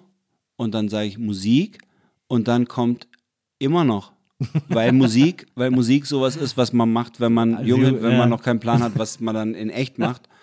Nämlich den Laden vom Vater übernehmen. Was der andere, der mich fragt, Und dann kommt wahrscheinlich immer, kenne ich was von dir? Gibt es das auf YouTube? nee, ist, nee, so ist es, so ist es nicht. Also das ist, aber es ist schwierig irgendwie zu sagen, ähm, einfach so eine ganz klare Aussage zu fällen, dass man sagt, man, ich bin der Typ, der diesen, dieses Auto baut, was ohne Treibstoff fährt. Ja. Das fände ich irgendwie cooler, sowas zu antworten. Aber da denke ich dann so, ich fände es cool, sagen zu können, dass ich der bin, der das gemacht hat. Mhm. Aber der Weg dahin, Wahrscheinlich würde Elon Musk auch nicht sofort eine Antwort haben, wenn man ihn fragen würde, was er so, was er so macht. ja, aber bei dem würde ist aber sagen, er ist, er ist bei hier bei SNL. bei Elon Musk zum Beispiel, das ist ja so ein typischer Fall, der quasi das genaue Gegenteil von uns ist. Elon Musk ist nämlich einer, der nichts Kreatives leistet und leisten kann, weil er einfach, weil er es nicht in sich hat. Und aber die ganze Zeit versucht, diesen BWL-Scheiß, den er macht, als kreative Leistung zu verkaufen. Das ist ja eigentlich. Aber da gruselig. hat er immerhin ein Gespür dafür. Also Ja. der hat, der hat, da da hat er auch einen Willen. Er hat einen Willen, aber das er hat dafür auch zwei Millionen Euro von seinen Eltern irgendwie in die Wiege gelegt bekommen. Nee, das, das bestreite ich ja gar nicht. Aber er hat zum Beispiel, was ich ja interessant finde bei Elon Musk, wenn, wenn du dir ihn anguckst, wie er sich so durch die Öffentlichkeit bewegt, Mhm. da hast du das Gefühl, dass er jemand von den coolen, witzigen, kreativen, schlagfertigen Leuten sein möchte, Ja. was er per se von sich aus nicht ist, Mhm. aber er kann natürlich Leute bezahlen, die ihm Witze schreiben. er kann Grimes fragen, Meinst ob du, er sich hat- die meinst Hose du- anziehen soll oder nicht. Ja, klar. Er hat so einen Witzeautor, der den ganzen Tag bei ihm Auf ist. jeden Fall. Hör mal, ich will was twittern, sag mal schnell, sag mal schnell einen Gag. Nee, der hat, nee, der hat doch eine, der hat doch eine Firma, eine Witzfirma. wäre so geil, wenn der so, wenn er so einen persönlichen Gag-Autor hätte. Nee, aber der hat eine von seinen 100.000 Firmen, Ja. das ist eine Comedy-Firma. Aber was ist denn, was ist denn eine Comedy-Firma? Die Witze machen für ihn. Also der hat, hast du diesen, diesen, Mo- diesen, diesen äh, Monolog gesehen von ihm Nee. bei, bei SNL? Nee, nee. Das, der ist echt gut. Also da hat, der hat Aber das schreiben doch die SNL-Leute dann den, nee, den nee, Gästen. nee, das hat, er hat, das haben, glaube ich, seine Leute geschrieben. Also er hat sich da hingestellt Ja. und hat halt gesagt, hier, ihr wisst ja, wer ich bin, weil, äh, und äh, falls ihr euch irgendwie, nee, wie hat er das verpackt? Er hat gesagt, der Typ, der irgendwie PayPal erfunden hat und zum Mars fliegt und bla bla bla, hat noch irgendwas gesagt, wundert ihr euch irgendwie, dass, äh, wieso wundert ihr euch eigentlich, dass es nicht einfach so ein normaler, netter Typ ist? Oder irgendwie sowas. Ja, Also er hat so einen ja. ganz komischen Satz gesagt, mit dem, mit dem er praktisch die Art, wie er ist, äh, gerechtfertigt hat, nämlich weil er nämlich ein fucking Genius ist. und, wow. und dann hat er ja in der ganzen Staffel, also das ist ja praktisch immer bei SNL, ist einer hostet und dann hat er in der ganzen Staffel in einfach in Sketchen mitgespielt. Naja, in der Folge dann, wo die er gehostet Genau. hat. nur- Und die genau. sind, die sind dann immer so okay. Das ist halt dann immer irgendwie ein Sketch, der halt mal mehr und mal weniger witzig ist, dann halt immer noch plus die Fresse von Elon, Elon Musk dazu. Das ist halt irgendwie so, ist halt so ein amerikanisches Ding. Aber wenn du es da reingeschafft hast in Amerika, dann ist es halt irgendwie wie so eine Art kultureller Ritterschlag. Da, Ja. da hat halt jeder schon mal, Ja, ich bin auch ein riesen SNL-Fan. Ich liebe das, äh, finde ich auch gucken. gut, ja. Ähm, weil oft auch die Sketche sozusagen, der Gag ist sozusagen der Sketch und nicht die Pointe. Also Mhm. oft haben die gar keine Pointe, sondern es geht darum, dass die Situation einfach wahnsinnig Die witzig ist. haben, die haben am Anfang irgendwas und Ja, das ja, ist genau. dann, das kosten sie dann bis zum Ende aus. Die sind, die, die gehen tatsächlich immer auch schlecht unwitzig aus, so ein bisschen. Aber es, es gab so eine, ich, ich glaube, die letzte Generation, die mich so richtig begeistert hat, war so mit Kristen Wiig Mhm. und, und Fred Armisen und so. Da war es so lustig und gab es so viele geile, wiederkehrende Sketche, Mhm. äh, wo ich mich immer gefreut habe, wenn die, wenn die anfingen, weil ich einfach schon wusste, es ist jetzt einfach sofort witzig. Also es gab zum Beispiel von Kristen Wiig diesen Charakter, die nie Geheimnisse für sich behalten konnte. oh Gott, ich bin so gestorben. Vor allem das Setting haben sie ja immer nur so minimal verändert. Ja, ja, genau. Du wusstest am Anfang, ich glaube, die haben sogar immer die gleichen Sachen gesagt. Irgendwie Christopher Walken war einmal und sie hat sich immer praktisch selber, selber aufgefressen, weil sie so aufgeregt war. Genau, genau. Sie ist dann Oder auch durchs Fenster gesprungen und so, weil sie es nicht mehr ausgehalten hat. Wahnsinn. Oder kassi- die irgendwie äh, Ja, Target-Kassiererin. ja, die war auch super. die so ihre, ihre, ihre Kunden in, in ganz unangenehme Situationen bringt, weil sie sie fragt, warum sie genau diesen Artikel gekauft haben. das war, also Kristen Wiig war, war finde ich, in so vielen Sketchen. Aber die ist immer noch ab und zu ja, die ist dabei, die ist nicht mehr, so. ja, genau. Ja. Die ist toll. Die, von der bin ich so ein Riesenfan damals Mhm. gewesen. Ja. Da gab es ja auch immer diese, diese 50er-Jahre-Show, wo immer so diese Schwestern aufgetreten sind. Total sie, dann, wo sie auch eine von denen war. Ja, es war super. Ähm, Habe ich sehr geliebt. Ich fand aber auch äh, Keenan Thompson, der ja immer noch dabei ist, der hatte damals äh, so eine Sketchreihe, weil da nämlich auch noch Bill Hader äh, äh, Mhm. im, im Ensemble war. Ähm, das war so eine Show, die hieß What Up With That. Da war er so der Moderator.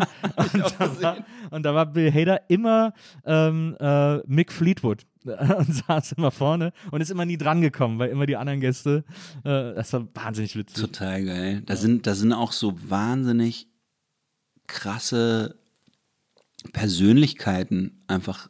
Absolut. Die, also die, die dann auch, ich meine, oft ist es so ein bisschen One-Trick-Pony-mäßig, da ist ja praktisch eine Komikerin oder ein Komiker, die halt besonders gut diese eine Persönlichkeit kann. Ja. Also zum Beispiel Maya, Maya Rudolph, Ja. äh, da gab's die, das ist schon richtig alt, dieses Bronx, Ja.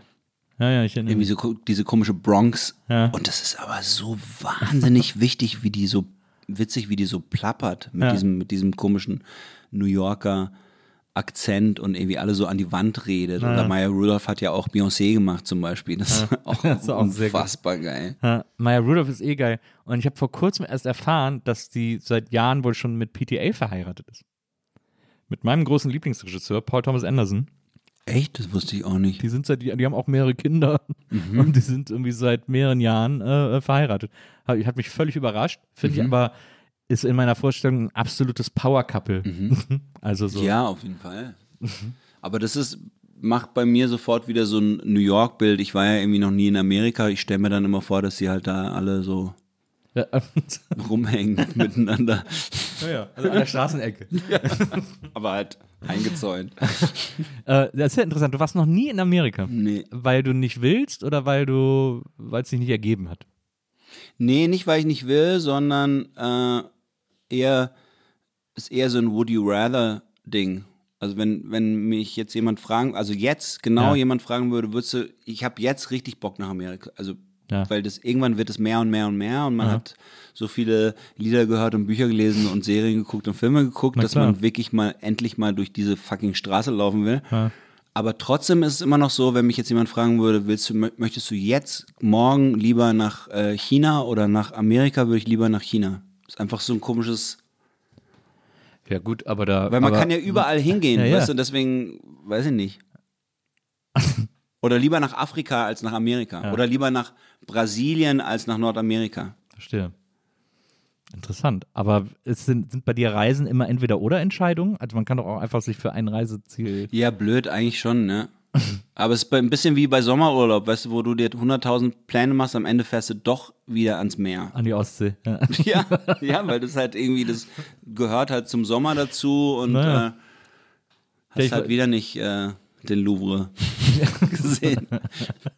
Ich war äh, ganz lange nicht mehr in Amerika und dann aber jetzt vor zwei Jahren, äh, als die, äh, als meine Schwiegermutter Geburtstag hatte und die hat sich so gewünscht, dass wir mal alle nach Amerika fahren. Da sind wir dann nach Miami und sind dann äh, so in, weiß ich, 15 Tage oder so äh, oder ein bisschen länger von Miami mit dem Auto bis nach New York hochgefahren mit so mehreren Stationen und haben uns das alles angeguckt. Und ich kannte Miami, weil ich da mit 17 mal mit meinem Vater eine Woche war.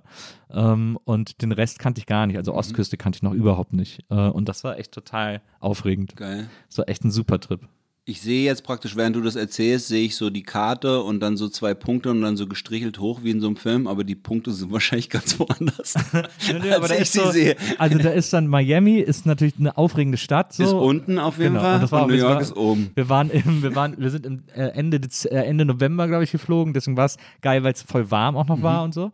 Und dann sind wir nach äh, Orlando, Disney Mhm. World und so, äh, frei, weil Freizeitparks einfach geil sind. Mhm. Dann waren wir noch in Fort Lauderdale, weil Maria und ihr Vater so Weltall-Fans sind Mhm. irgendwie und so NASA. Ähm, und dann waren wir in äh, Savannah Mhm. äh, in Georgia. Und da, das lag so am Weg und da hat man gedacht, okay, das ist so, Mhm. eignet sich als Station, wenn wir nur so und so viele Meilen fahren wollen. Und das war so überraschend geil. Das ist ein mega geiler Ort. Also, Mhm. Savannah. ja, Das merke ich mir. das ist unglaublich. Gibt es wahrscheinlich mehrere Savannahs, oder? Ja, aber so, das ist so das, das große amerikanische Haupt-Savannah äh, in Georgia. Savannah. Das ist wirklich ein Hammerort. Und äh, der ist total schön. Der ist sehr, der hat eine sehr eigene Atmosphäre, irgendwie, das Geil. hat was extrem Besonderes.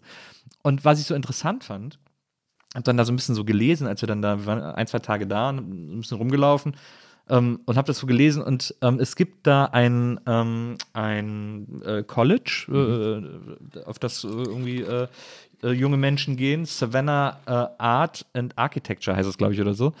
Und ähm, die Stadt gibt denen regelmäßig verfallene Häuser äh, und sagt, naja, ihr studiert ja Architektur und Einrichtung und Kunst und so, hier, dann macht doch mal was damit. und dadurch gehört, ist ja. die ganze Stadt so geil, aber so cool renoviert, weil immer bei so alten Gebäuden, die sich irgendwas einfallen lassen, dann hatten sie einmal so eine riesen Lagerhalle, da war das Dach schon eingestürzt, man konnte es nicht mehr retten. Und da haben sie jetzt in, zwischen die Mauern Sand geschüttet und haben da so eine Beachbar reingebaut. Und Also so, überall so, so geile Ideen einfach in dieser Stadt. Das ist total cool. Aber es ist witzig, weil alles, was Amerika ist, ist bei mir immer, kommt bei mir aus irgendwelchen Songs raus. Ah. Also wenn du zum Beispiel irgendeine Stadt sagst, kommt bei mir sofort irgendwie so ein, also bei Savannah Wichita. auch. Wichita, genau. nee, bei Savannah gibt es auch irgendwie, Connor Oberst hat irgendwas, äh, like Savannah Heat oder gab es da auch Ultravox? Oh, Savannah. Ah, das war eine Frau wahrscheinlich, oder? auch bei Vienna. Aber 80er hier, Gag. aber hier von wegen Fort Lauderdale, was sagst du denn zu der Tatsache, dass es jetzt anscheinend Aliens wirklich gibt? Ich habe das nie bezweifelt. äh, so. Muss ich an dieser Stelle äh, äh, sagen. Ähm, wer glaubt, dass wir alleine im Universum sind, der ist meines Erachtens noch sehr arrogant. Ähm, ich, das, ich, das ist tatsächlich, dieser Alien-Gedanke ist einer, den ich mir super selten in meinem Leben, der mich, also der mich super selten beschäftigt hat. Ich, ich denke da auch nie dran und immer, wenn ich damit in Berührung komme, wenn mir irgendjemand irgendwas erzählt, dann denke ich immer nur so für einen kurzen Moment, denke ich so, das wäre ja mega geil. und dann habe ich sofort wieder vergessen. Ich habe zuletzt mal so ein, äh, äh, ging so rum, dass so in den, weiß nicht, 60ern, 70ern, 80ern, wann auch immer, so ein Satellit losgeschickt wurde, ähm, wo so eine Schallplatte drin ist. Und wenn man das öffnet, dann geht die Platte los. Und da sind so schematische Zeichnungen, wie die Menschen aussehen, wie die Erde aussieht. Also auch so als Zeichnung, dass man es nicht lesen Also wie die äh, Voyager, können muss. wie diese Voyager-Schallplatte meinst du? Genau, genau. Die, die, die meine ich auch. Ach, die meinst du? ja. Ah. Und die ist ja in so einer, in so einer Box irgendwie. Die, die Platte fliegt ja nicht alleine Ja, durch all, sondern ja, ist so. Da ist irgendwie Beethoven und die höchste Genau. Eisenbahn drauf Genau. und so. Und da ist ja, da ist Beethoven drauf, da ist, äh, ich glaube sogar, ist ja nicht sogar Freude schöner Götterfunken drauf. Ähm, und Da Rock Around the Clock ist da auch drin. Ja, recht viel äh, weiße amerikanische und europäische Mu Musik und Kultur. Und da, und da habe ich Und gedacht, so ein paar Trommeln noch.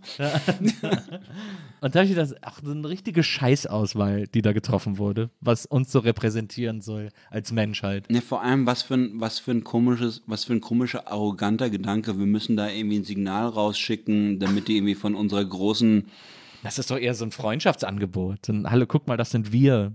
Habt ihr nicht Lust, uns kennenzulernen? Ach, So ich so weiß Tinder. nicht, mit so einer goldenen Weltall-Tinder. Schallplatte. Ja, ein bisschen, ja. Aber dann ist natürlich auch eine Anleitung, wie man den Plattenspieler baut, Ja. um diese Platte äh, abzuspielen. Das Problem ist nur, dass die Voyager, ähm, die haben sie irgendwie Ende der 70er Jahre ins All geschickt. Ja. Äh, die hat jetzt, glaube ich, letztes Jahr oder sowas äh, sind da einfach alle Lichter ausgegangen in dem Ding. Die, also die hat jetzt den Orbit der Erde verlassen, die ist jetzt irgendwo out there. Ja. Und jetzt sind die ganzen Lichter ausgegangen und die ist jetzt kalt und äh, wird wahrscheinlich, wie die berühmte Nadel im Heuhaufen, nie von irgendwelchen Aliens gefunden werden. Aber wer weiß. Vielleicht, Aber wer weiß. vielleicht gibt es schon eine komplette, eine komplette Lebensform, die auf Rock Around the Clock basiert. Furchtbar. Rock around the clock vor allem, ey. Nee, aber ich fand, ich fand dieses, dieses Ding, was letztens so, so ein bisschen Wellen gemacht hat, von wegen hier die, diese komischen Punkte, Ja. wo dann witzigerweise immer die Amerikaner gesagt haben, yeah, it's something really uh, strange, it's, uh, could be, could still be Russians or Chinese. Will ich nicht ganz ausschließen, aber es ist nix, was wir irgendwie schon mal gesehen haben und wir sind äh, Profis und dann hat anscheinend Obama sich auch noch dazu geäußert und sowas. Ja, aber trotzdem, ich denke immer so, also es, es wäre irgendwie so weird, wenn die einfach so kurz irgendwie mit so Lichtern vorbeigucken und dann wieder abhauen oder irgendwie das irgendwie Ja, nur, oder- so, nur oder- so schematisch wahrgenommen wird. Oder ab dann ist halt alles, also es gibt halt vielleicht dieses The Year We Made Contact, weißt du? Und ab dann ist halt alles anders, weil wir praktisch jetzt noch in der Prä-Aliens-Zeit leben. Und dann praktisch, wenn wir die Aliens, wenn der Kontakt zustande gekommen ist, äh, wir uns dann bewusst sind, dass es ganz viele Zivilisationen auf ganz vielen Planeten gibt. Wie, wie kennst du The Orville, die Serie? Nee, habe ich, hab ich nicht Da geguckt. geht's immer darum. Ja. Also das ist total geil, weil die Orville ist praktisch so auch so eine Crew auf so einem Raumschiff, was wie Enterprise aussieht. Also Seth MacFarlane hat ja auch, der hat irgendwie den Zuschlag gekriegt für die Serie, weil er gesagt hat, er macht irgendwie so eine äh, Star Trek Verarschung, aber in Wirklichkeit ist er, glaube ich, einfach der größte. Fan, größte Ja, ja. Fan von Star es gibt Trek ja und auch hat wirklich Star Trek-Fans, die sagen, das ist eigentlich das bessere äh, das neue ist Star richtig, Trek. das ist richtig gut, weil die gehen da auch kacken zum Beispiel die ganze Zeit und, und, und haben, sind ganz menschlich. Mhm. Und was die aber oft machen, ist, dass sie ähm, auf Zivilisationen treffen, die noch nicht wissen, dass es Raumfahrt und, äh, und Lichtgeschwindigkeit, äh, irgendwie, wie, wie heißt das hier, äh, Lichtgeschwindigkeit, oder? Nee. das hat doch irgendwie so einen anderen Namen immer im, Fern im, im Fernsehen. Die Lichtgeschwindigkeit. Also Hype, Warp. Hype Warp, genau. Dann treffen sie immer auch wieder auf Planeten, die nicht wissen, dass es das gibt. Und dann müssen sie praktisch den Erstkontakt herstellen. Und das muss man immer ganz vorsichtig machen. Und dann muss man vielleicht erstmal mit diesen Punkten, weißt du, auf dem, auf dem Radar. Und dann machst du Begrüßungskomitee, darfst du keine, keine Scheiße bauen, weil die sonst angefangen, sofort ihre Waffen auszupacken und sowas. Ja. Aber Und vielleicht gibt's ja sowas. Aber, aber wie, wie sollte denn, wie sollten mich denn drei Punkte am Himmel behutsam darauf vorbereiten, dass da Das gibt anscheinend, hat mir letztens jemand erzählt, es gibt eine so richtig so eine Abteilung in Princeton, Ja. die nur dafür da sind, wenn dann tatsächlich klar ist, dass es diese Aliens gibt, Mhm. die sind nur damit beschäftigt, das schonend dann irgendwie den Leuten beizubringen. also die sind trainiert für diesen Moment, wo sie dann sagen, äh, jetzt mal was ganz anderes in den Nachrichten. Haltet euch an eurem Sofa fest. Verstehe. Ihr kennt doch die Sache mit den Aliens. Sie kommen in Frieden. Das, hat, das hat mir auch mal sehr gut gefallen bei Mars Attacks, diese, diese. Mars Attacks und die un unheimliche Begegnung der dritten Art. Kennst du den? Ja, natürlich. Toll. Auch super. Richard Dreyfuss. Mega geil. Mhm. Das ist ja eigentlich so der Musiker hin. Musikerfilm schlechthin.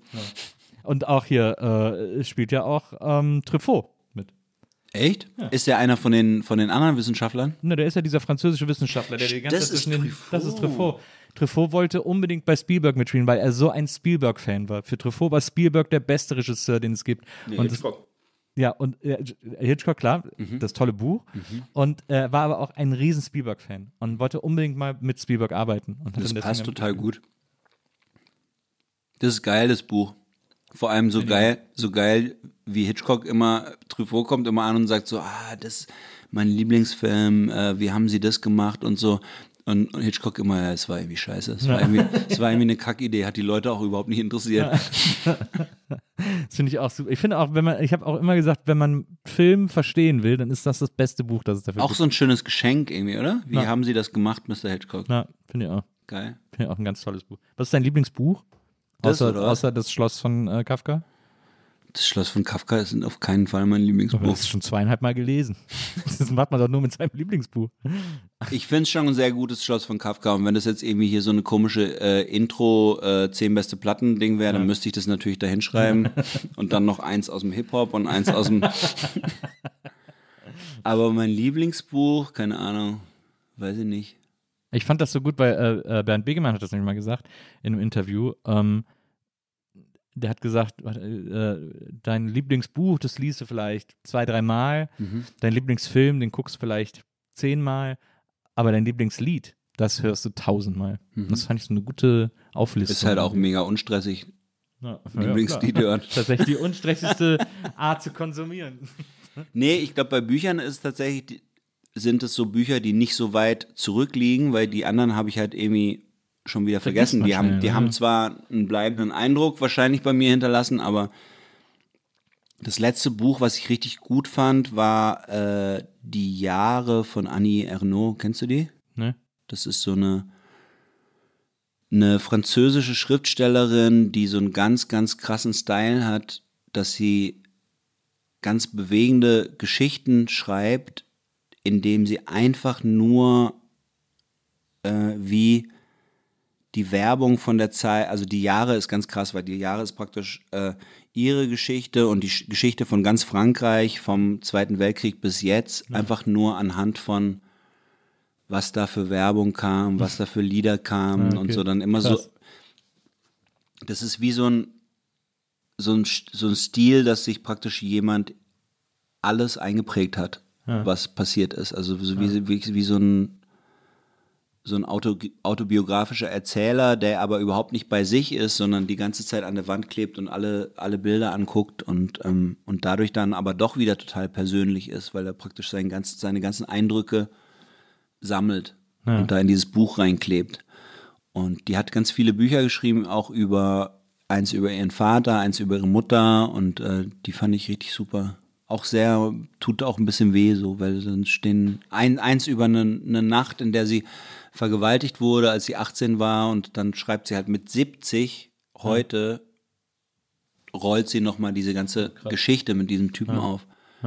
Und ähm, die sind echt super und die sind jetzt erst gerade irgendwie, also die gibt's in Frankreich schon länger auf Französisch, aber da kann ich leider nichts mit anfangen.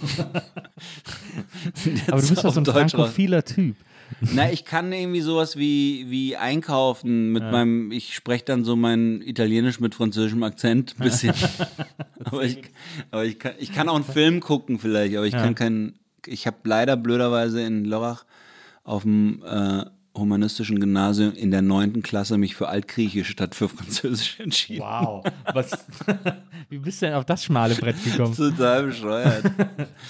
naja, dafür kann ich halt jetzt irgendwie Medikamente, Medikamentenpackungen besser lesen als du. Das muss man natürlich abwägen.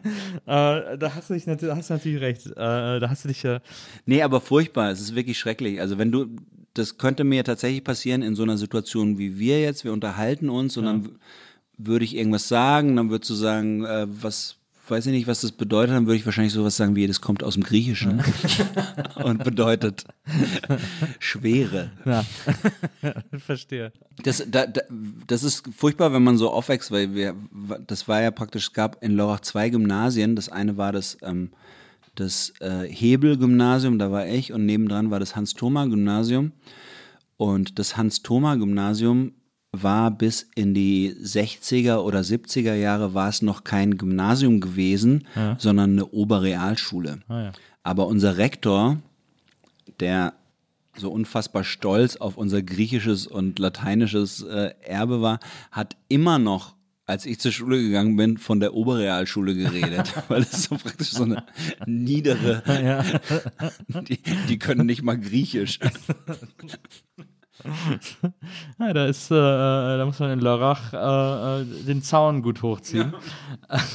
ist das eigentlich, habe ich mich mal gefragt, wenn deine Mutter aus Rom kommt, ne, hat die jemals, als sie in Lörrach war, gedacht, Leute, können wir bitte wieder in eine Stadt? Weil Rom ist ja wirklich, also Rom ist ja einer der unglaublichsten Orte der Welt, finde ich. Rom ist wirklich, das ist eine Stadt, in die, find, meines Erachtens kann man sich in die nur verlieben, weil die so ein spezielles Tempo, so einen speziellen Rhythmus hat, so einen speziellen Beat irgendwie. Also ich, das- ich, jedes Mal, wenn ich in Rom bin, bin ich elektrisiert von dieser Stadt. Ja, Rom ist, Rom ist sehr, sehr, sehr lebendig, sehr, sehr laut und dreckig. Es gibt kein, es gibt keinen richtigen Nahverkehr innen, also kein, kein, keine Öffis, die, die Sinn machen. Ja, es gibt inzwischen drei. Die haben, die haben lange gegraben und immer wieder irgendwelche alten römischen Villen gefunden, mussten wieder die Grabungen abbrechen. Die haben wirklich, diese dritte, diese dritte Linie haben die ja wirklich über 30 Jahre oder wie lange, also so übertrieben lange. Lange, ja, ja. äh, ja die, aber die gibt's jetzt und äh, meine Tante zum Beispiel ist sehr froh, weil die dritte genau an ihrem, äh, bei ihr in der Nähe ist. Aber es ist bei meiner Mutter schon sehr, sehr stark die, die, die, das Heimweh und das ist auch nie weggegangen. Also das ist wirklich, ähm, ich weiß nicht, ob sich das in der deutschen, ob das in der deutschen Großstadt anders gewesen wäre, ich glaube nicht. Ja. Also das ist wirklich, das hat sie ein bisschen kompensiert durch die Satellitenschüssel. also sie, Immer schön Reihe. sie, äh, ja, ja, sie ist ähm, durchs italienische Fernsehen sehr nah an, an, an allem immer dran und sowas, aber es ist krass, man geht dann irgendwann weg und man weiß, man weiß nicht am Anfang, dass es für immer ist und dann ist es aber irgendwie doch für immer, dann wird man alt und irgendwann fährt man auch nicht mehr so oft Na. dahin und so und das ist wirklich so eine also obwohl meine Mutter keine klassische Gastarbeiterin ist, ist es wirklich so ein so ein Schicksal, dass man praktisch du gehst in ein anderes Land, gründest eine Familie und dann Bleibst du, bleibst, du da. hängen. Also die klassischen Gastarbeiter ähm, haben das jetzt zum Beispiel nicht gemacht, sondern Mhm. die haben ja wirklich gesagt, wir wir sammeln hier so so Zehn viel so weg. viel, bis wir irgendwie eine Sicherheit haben und dann gehen wir wieder zurück. Hm. Und äh, die haben halt deswegen dann auch nie so Wurzeln geschlagen, aber wenn du anfängst, so halb Wurzeln zu schlagen, das ist halt scheiße. Das hat meine Mutter gemacht. Ja, Ja, das verstehe ich. Das, ich kenne das, ich kenn das ja von den Italienern, die immer, die, wenn die dann auch zwei, drei Weinchen abends getrunken haben, irgendwie von ihrer Heimat reden und vor allem von der Familie, die ja meistens dann auch in der, in der Heimat zurückgeblieben ist, was ja gerade in Italien, äh, finde ich, auch nochmal deutlich mehr gewertschätzt wird oder, oder für wichtiger erachtet wird als hierzulande irgendwie so diesen Ultrafamiliengeist äh, und auch so dieses, dieses Kommunikative, das es ja, das in Italien irgendwie schon in der Sprache liegt. Ähm, und wie gesagt, also äh, ich, ich bin ja immer, ich bin ja zum Beispiel der Überzeugung, dass äh, italienische äh, Inneneinrichtungen so scheiße sind, weil italienische Wohnungen sind alle, sehen alle kacke aus, sind alle kacke eingerichtet und so. Und das liegt, glaube ich, daran, dass das Leben in diesem Land einfach draußen stattfindet. Man ist einfach zu Hause zum Pennen und zum Kochen äh, und ansonsten geht man irgendwie auf den Corso oder auf die Piazza und trifft alle und unterhält sich und draußen. Aber wie kommst, du- wie kommst du zu dem Ding, dass die italienischen Wohnungen alle scheiße eingerichtet also in sind? allen Wohnungen, die ich war. Aber das waren dann Ferienwohnungen oder Nee, auch so, auch so bei ganz viel bei Privatleuten und so. Ich hab, fand die ganz oft äh, ganz fürchterlich eingerichtet.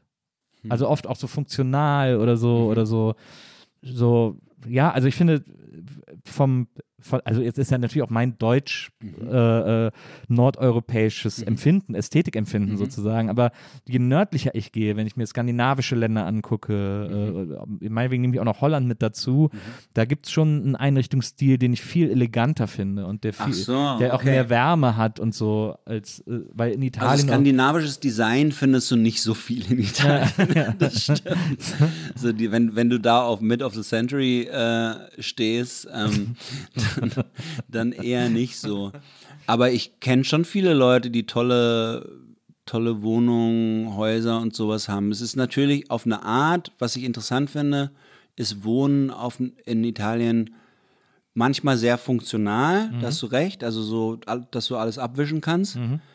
Und manchmal auf eine Art aber der, sehr dysfunktional. Also zum Beispiel, was so Sachen wie Heizen angeht. Na. Weil irgendwie gibt es da so eine Art äh, schnell, äh, wie sagt man, Kurzzeitgehirn, also dass praktisch äh, Italiener und Italienerinnen oft vergessen, einfach wenn es Winter wird, dass es sowas letztes Jahr auch schon mal gegeben hat.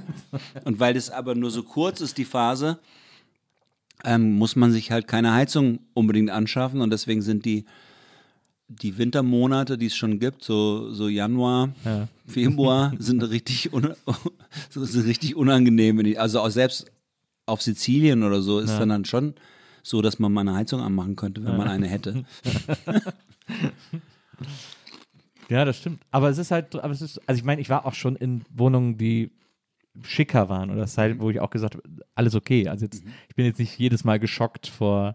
Aber äh, ich meine, es wurde ja schon oft der Style in, in Italien erfunden, wenn du dir irgendwie äh, 20er Jahre die Futuristen anguckst und so, das war ja schon so auch im Design äh, ganz vorne oder so Sachen wie hier, äh, wie heißt dieser, das ist eigentlich furchtbar. Alessi. Alessi, genau. Alessi hat auch der ein oder andere so eine Zitru- Zitruspresse zu Hause von stehen. ich Oder- fand die als Kind wahnsinnig toll, die Zitruspresse von Alessi. Da war, ich fand die als Kind, ich gedacht, boah, das ist das coolste Teil, das es gibt. Schon irgendwie, ja. Und meine Schon. Mutter hatte immer den Tee, den Wasserkessel, der wie Ja. so eine Hexe aussieht. Ja, es, Ist, es hat schon was. Es ist irgendwie wahrscheinlich schon dann irgendwie so modernes Bauhaus oder sowas, weil das praktisch in jedem Laden rumsteht, aber von einem Designer gemacht wurde. Oder Pininfarina, zum Beispiel, der die ganzen schönen, äh, die ganzen schönen Autos Ja. designt hat, wie hier auch den 250 GTO von Ferris macht blau. Ja, es, also ich, äh, natürlich gibt es in Italien auch Weltklasse-Design, äh, DesignerInnen, äh, auch in der Mode. Also das ist ja völlig, steht völlig außer Frage. Aber es, für mich war es wirklich immer frappant, möchte ich sagen, obwohl ich dieses Wort, glaube ich, einmal alle zehn Jahre benutze, äh, wie, das, wie das in den Wohnungen, in denen ich war, immer aussah. Dass ich immer gedacht habe, so, alles cool und alles okay und so, aber äh, das, Ich weiß, was du meinst. so, gibt bei, bei uns gibt es zum Glück Ikea, denke ich, ich sag, ich freue mich Mhm. über Ikea, weil ich habe auch super viel Ikea jetzt zu Hause rumstehen und es, und gibt den Leuten so eine Grundästhetik äh, mit. Und die ist in Italien nicht. Also es gibt, es gibt so einen Style in Italien, den, der sehr verbreitet ist, den ich auch überhaupt nicht mag, den es auch in Deutschland gibt, der aber, glaube ich, in Deutschland inzwischen schon auf dem Müll gelandet ist, der sogenannte Gelsenkirchener Barock. Barock, ja. Den gibt es in Italien Ja, auch, diese, absolut. diese furchtbaren, hässlichen, schweren, da tonnenschweren ist das aber dann Möbel. wahrscheinlich Genoveser Barock oder so. Wahrscheinlich, wahrscheinlich, aber das ist irgendwie auch so, das ist, glaube ich, sowas, was irgendwie damals immer zu tun hatte, dass man am liebsten seine ganze Front in der Wohnung voll mit Holz hat, nur mit einer kleinen Aussparung, wo der Fernseher hinkommt. und, und das gibt es in Italien schon auch ganz viel. Aber, ähm, aber klar findet, also ich meine, das, was du zu Anfang gesagt hast, der, das Leben findet auf jeden Fall draußen statt. Also man ist ganz, ganz viel draußen und, ähm, und vor allem dieses abends nochmal den Corso runter, das ist, finde ich, finde ich irgendwie eine sehr schöne, eine sehr schöne Sache, weil es dann halt auch immer noch total angenehm ist, fast zu jeder Jahreszeit und weil da draußen kann man auch einen guten, noch, einen guten, noch eine Kugel Eis essen. und ich weiß noch, als Kind war das irgendwie für mich immer total spannend, weil wenn wir zum Beispiel im Urlaub waren in Italien und ich hatte da so meine, wir waren so in der Nähe von Venedig im Urlaub und ich hatte da so meine Freunde, die keine Deutschen waren, sondern Venezianer, die da auch immer hin sind. Und für mich war es ja so zum Beispiel, dass man dann nicht nochmal abends duschen musste und sich was anderes anziehen musste, sondern ich bin dann halt irgendwie mit meinen kurzen Hosen und mit meinem T-Shirt und meinen Sandalen auch dann den Kurs runtergelaufen und die Jungs haben dann gesagt, ey, sorry, aber du kannst, so kannst du nicht mit uns. Die haben, die haben halt geduscht, haben sich dann ihre Jeans und ihre Hemden und haben sich dann mit Die Gel irgendwie gemacht, ja. geschniegelt und äh, und haben dann halt irgendwie oder ihre Benetton-Polos oder was weiß ich und dann dann ging das. Man, man macht sich dann schick, um, um abends nochmal auf die Piste zu gehen. Ja, absolut. Wenn es auch nur heißt, einmal Straße runter und wieder hoch. Das finde ich irgendwie cool. Ja, das finde ich auch gut. Das habe ich auch immer sehr geliebt. Ich ja, ich war ja äh, oft äh, mit der, äh, mit meiner besten Freundin eben. Äh, ähm, die kommt aus Nordscha äh, in Umbrien und da war ich dann auch ein paar Mal mit und ich fand das immer super, wenn die abends dann da die Corso hoch und runter laufen und dann auf der Piazza alle in den Grüppchen stehen und äh, das hab ich, fand ich immer wahnsinnig faszinierend. Ganz toll.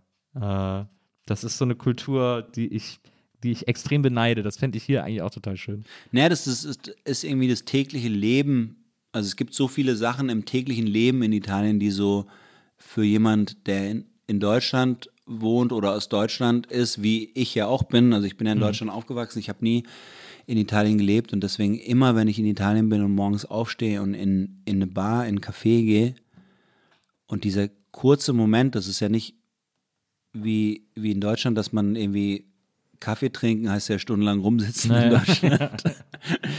Und in Italien ist wirklich nur dieser kurze Moment und dann dieses geschäftige hier äh, Tellerchen, Löffel und dann ziehst du das Ding runter und bist sofort schon wieder draußen. Ja, das liebe ich Aber auch. das ist so eine schöne, das ist so ein schönes Ritual, total. dass ich das gerne den ganzen Tag machen würde, wo sie dich aber natürlich komisch angucken, weil man trinkt nur ganz schnell einen Kaffee und dann. Und Aperitivo zum Beispiel ist genau dasselbe. Da geht man irgendwie nach der Arbeit halt hier mit Salzchips und, und Aperol. Und das ist ja auch so ein, was die Italiener einfach immer machen. Ja. Also es ist immer, es gibt immer noch die, es gibt diese ganzen kleinen Einteilungen des Tages. Ähm, in Gesprächssituationen. Ja.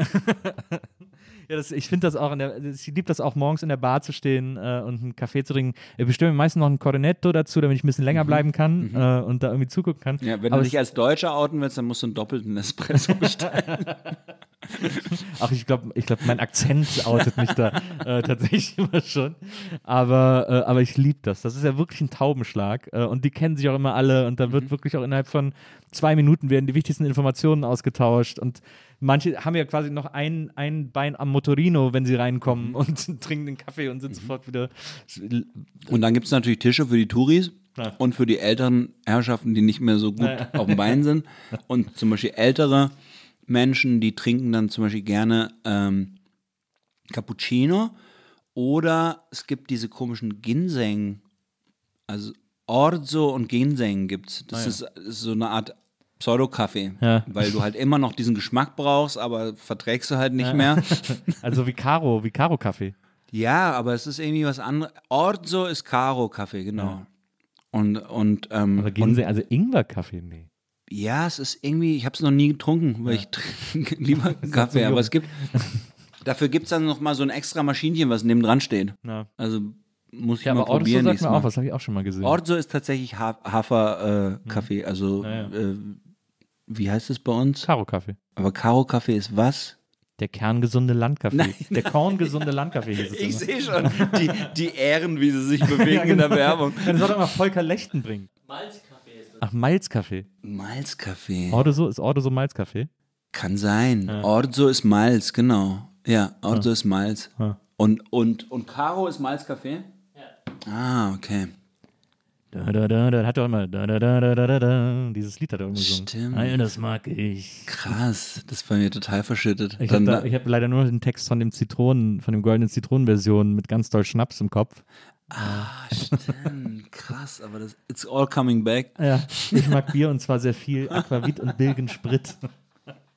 Und danach kam dann die Werbung von, äh, von Mesmer-Tee. Kennst du die auch noch? Oh ja, oh stimmt, Mesmatee. Mesmer-Tee, was. Da gibt es ja auch das berühmte Lied, wovon das ein Cover ist, äh, hier Dust in the Wind. Ja. Und ich dachte aber halt wirklich jahrelang, dass das Mesmer-Tee ist. Das ist irgendwie äh, Mesmer-Tee. Bau mich wieder auf, wenn mir die Luft ausgeht. Das, fand, das, das war für mich so ein Highlight am Abend, wenn diese wunderschöne Mesmer-Melodie kam. Wie, so ein bisschen wie Danke heißt Merci, das fand ich auch so schön, Ja, dieses, dieses, dieses schöne romantische Lied. Ja, Das war auch schön.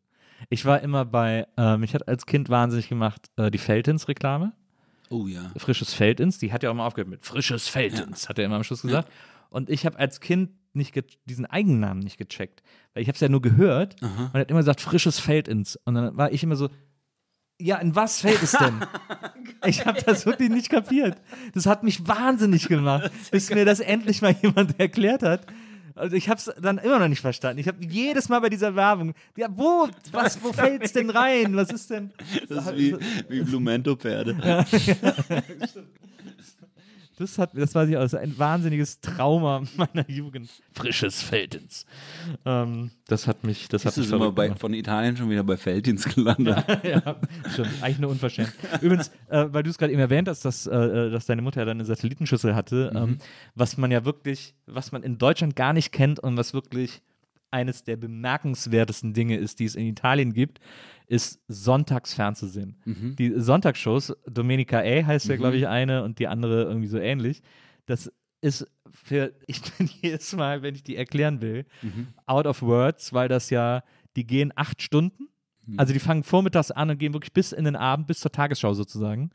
Ähm, und sind riesengroße Shows mit Künstlern aus aller Welt und auch manchmal so Wortbeiträgen, die eine Stunde gehen. So. Das ist, aber das ist sowieso sowas, italienisches Fernsehen ist ein Phänomen, was man, was man nicht erklären kann. Also das ist auch wirklich so, ähm, das deutsche Fernsehen, wahrscheinlich ist tatsächlich Fernsehen, was es ja jetzt bald nicht mehr gibt oder inzwischen schon nicht mehr gibt, Ja. aber wahrscheinlich ist Fernsehen tatsächlich sowas, womit man eine Zeit lang das jeweilige Land erklären konnte. Also es, es ist ja nicht so, dass alles einfach fast, alles einfach irgendwann durchamerikanisiert wurde, sondern Ja. jedes Land hat seine komischen Dinger Ja. und, ähm, und das italienische Fernsehen ist für einen Außenstehenden total unfassbar. Also diese, diese ganzen Spieleshows zum Ja. Beispiel und diese ganzen, die Showmaster haben mich schon immer total fertig gemacht im italienischen Fernsehen, weil die nämlich, ich kann mich als, als Kind schon an diese Situation erinnern, dass da irgendwie so ein Showmaster war und der hat irgendwie das Spiel erklärt und dann lief das Spiel irgendwie eine Weile und die eine hat richtig geantwortet, der andere hat falsch geantwortet und dann sagt der Showmaster auf einmal, aber wenn ich so einen richtig hartnäckigen Fleck in meinem Hemd drin hab und dann macht er einen Schritt auf die Seite und da ist schon so ein Tischchen mit dem Waschmittel und er ist in einem anderen Raum und da ist dann auf einmal die Werbung. Also praktisch auf dieser Showbühne geht dann auf einmal aus diesem Spiel raus und geht in die Werbung rein. Und das habe ich noch nie gecheckt, wie, wie jemand das machen konnte, ohne sich zu schämen vor den Zuschauern. Ohne dass er hinterher sagt, oh sorry, das ist mir jetzt, ich weiß auch nicht, wie das passiert ist. Das ist schon wieder eine Werbung gemacht. Und das ist in Italien total normal. Das stimmt, ja. Ich habe mal, es gab mal eine Zeit lang in Italien, das habe ich auch mal wahnsinnig gerne Fernsehen geguckt. Äh, jeden Abend um, weiß ich nicht, 20 vor 7 oder 20 vor 8 oder so, gab es eine Soap, die hat in einem Supermarkt gespielt. Und das war, also da hat man das dann zur Perfektion geschafft, weil die sagen, ah, du Schwein, du hast mich gestern Abend nicht zurückgerufen. ja, aber du musst verstehen, es ging mir nicht gut. Nein, wie konntest du nur? Aber guck mal, Wasser ist im Angebot. Und dann haben sie die Werbung eingebaut in die Soap, ja, oder was? Ich Das muss hier ja gerade noch diese Angebote einräumen. So. ich, wir unterhalten uns später. So. hab ich ja noch nie Das- gesehen. Das, ganze, das war mega geil. Das, der fand ich richtig toll. Das, Ja, au- auf der, auf der anderen Seite natürlich auch einfach schrecklich. Also auch, ja. auch zum Beispiel diese, diese Spielshows ganz schrecklich. Also in Italien gibt's ja diese klassischen äh, Spielshows, die es in Deutschland eine Zeit lang gab, aber nicht in der, in der Härte. Ja. Also in Deutschland gab's ja auch diese, diese Glücksrad Ah, ja. und diese Shows, wo der, wo der Showmaster so ein, so ein schwitziges Geldbündel in der Hand hatte. Aber in Italien ist es nochmal was anderes. In Italien hast du dann praktisch hier die Tür oder die Tür oder der Koffer oder der Koffer. Und dann wird es halt so durchexerziert ja, ja. und dann bist du praktisch schon in, der, in den letzten zwei Minuten von dieser Show und dann sagt der Showmaster nochmal, und hier haben wir übrigens Giorgio.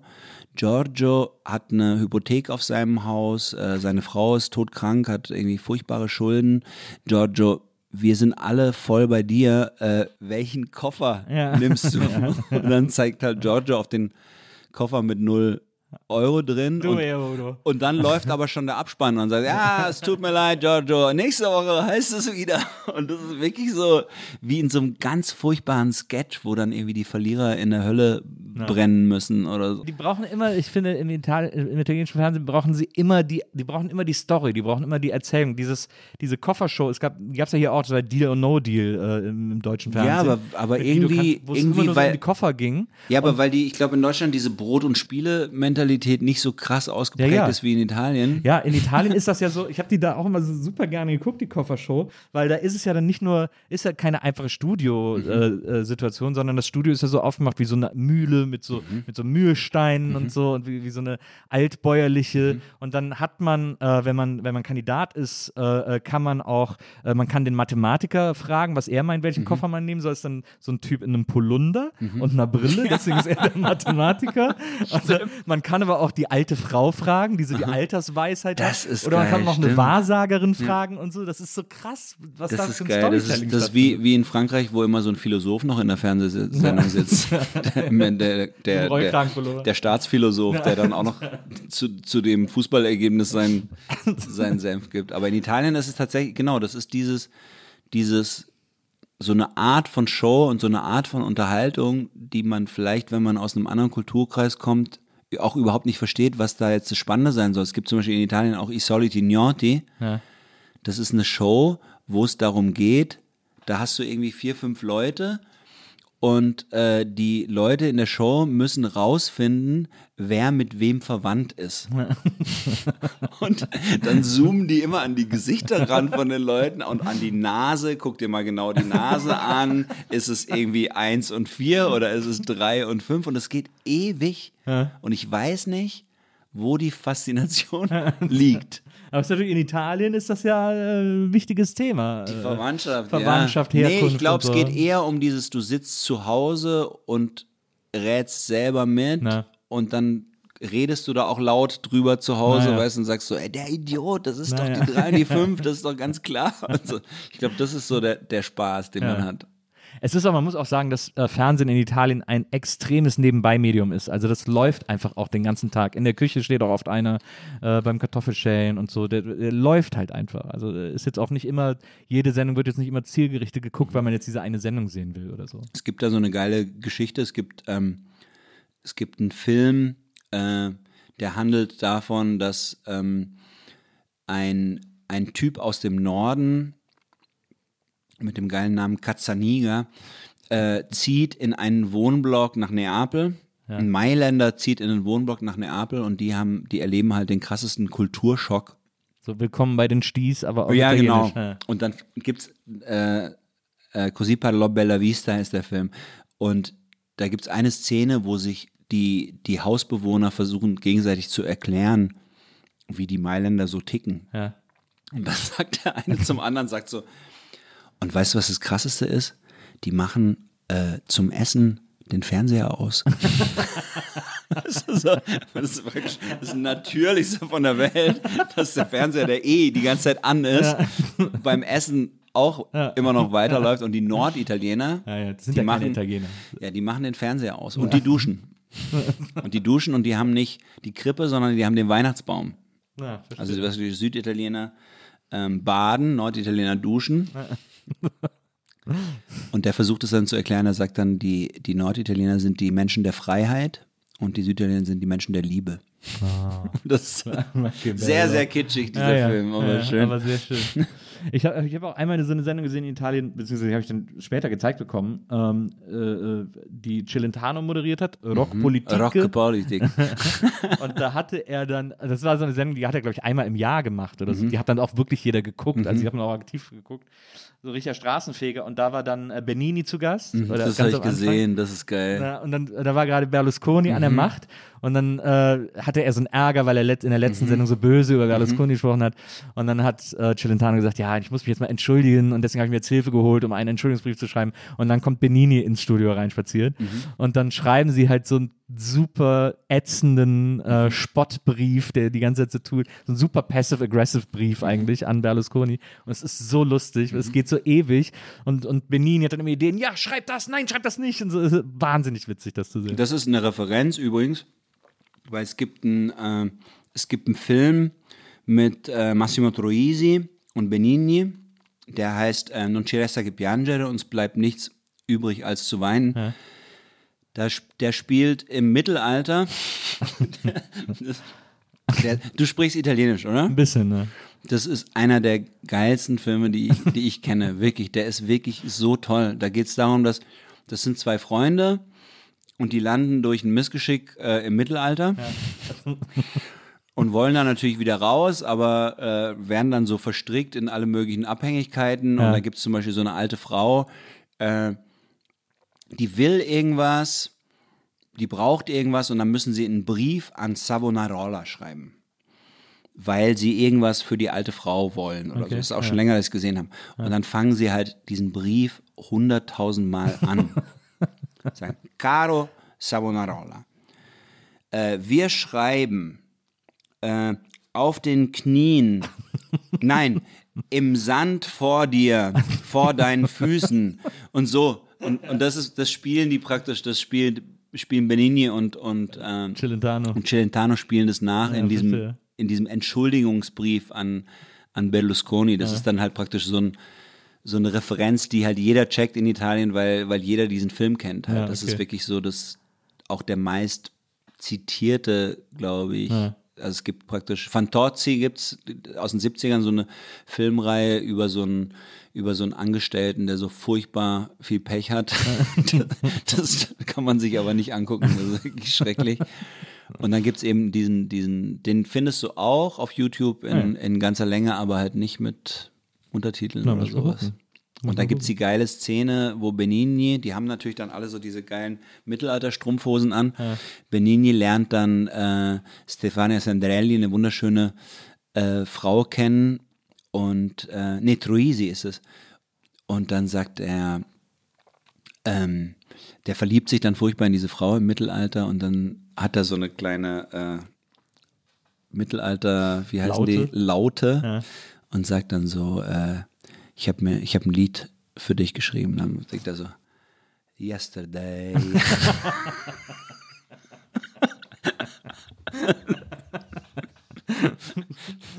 Ja, jetzt gucke ich mir mal an. Äh, äh, sehr, sehr gut. Sehr guter Hinweis. Äh, vielen Dank. Benini ist ja eh geil. Ist ja wirklich ein Nationalheiligtum in Italien und der ist ja einfach äh, der wahnsinnig Wahnsinn, toll. der Wahnsinn. Der hat so eine unfassbare Kraft. Na. Also so dieses, dieses ungebändigte, wahrscheinlich irgendwie ADHS oder irgendwas. Aber das ist echt sehr, sehr faszinierend. Der hat auch ganz viele Sachen gemacht in Italien. Der hat zum Beispiel Dante, ähm, hier das, ähm, Göttliche Komödie. die göttliche Komödie, hat so Abende gemacht. Das ist auch total dankbar, weil ich meine, niemand hat Bock, das jetzt irgendwie unbedingt richtig zu lesen Naja. im Original. äh. Der hat so Abende gemacht, wo er die praktisch wie so frei auswendig rezitiert und mit seinen komischen Benini-Worten Ja. erklärt hat. Ja.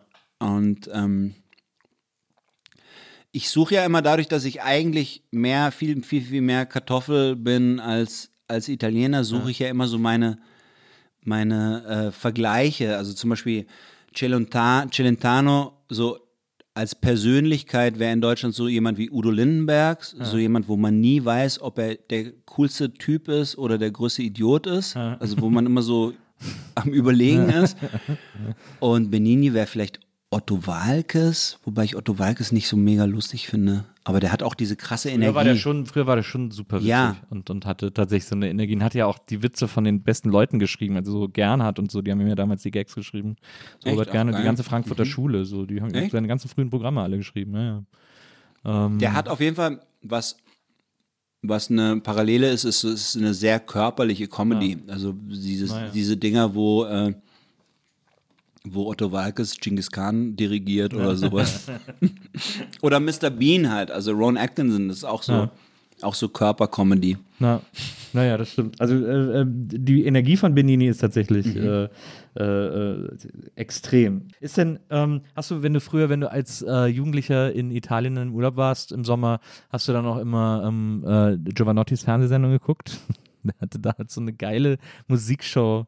Äh, wo er immer am Anfang Uno, due, tre, Giovanotti, ma quella festa. Ich weiß, ja, ja, das hieß irgendwie, hieß es irgendwie Estate, irgendwas. Ja, genau, wie so ist. Giovanotti ist natürlich immer äh, Teil vom, von jedem Urlaub gewesen und ist es tatsächlich aber immer noch. Das ist krass, ist ja, wenn du nach Italien gehst, also Giovanotti scheint ja so ein Typ zu sein, der auch, wenn er sich jetzt irgendwie woanders hin entwickelt hat und eigentlich so, eigentlich schon das ganze Spektrum von äh, Songwriter, Punk, äh, Rapper, absolut. Chansonnier, alles abgegrast hat, trotzdem denkt er jeden Sommer, ah, ich muss jetzt noch einen Sommerhit raushauen. Ja. Und das ist, also du kannst praktisch die Uhr danach stellen, wenn du nach Italien gehst und machst im Sommer das Radio an, kommt sicher ein Giovanotti-Song, der aber neu ist, Ja. den er jetzt gerade, das ist die neue, der neue Sommerhit von Giovanotti. Das finde ich schon mega faszinierend und ich muss auch tatsächlich sagen, dass ich ein totaler Fan bin und mir bei Giovanotti kein Pendant einfällt. Ja. Also in keinem Land tatsächlich. Ich kenne niemanden, der so wie Giovanotti ist. Ja. Also ich würde, also diese Art von, dieses zwischen, zwischen Popmusik, Rap, Rock, irgendwas, finde ich nur vielleicht bei Mac Miller oder sowas. Also das ist, Selbst da, das äh, kann man, glaube ich, gar nicht vergleichen.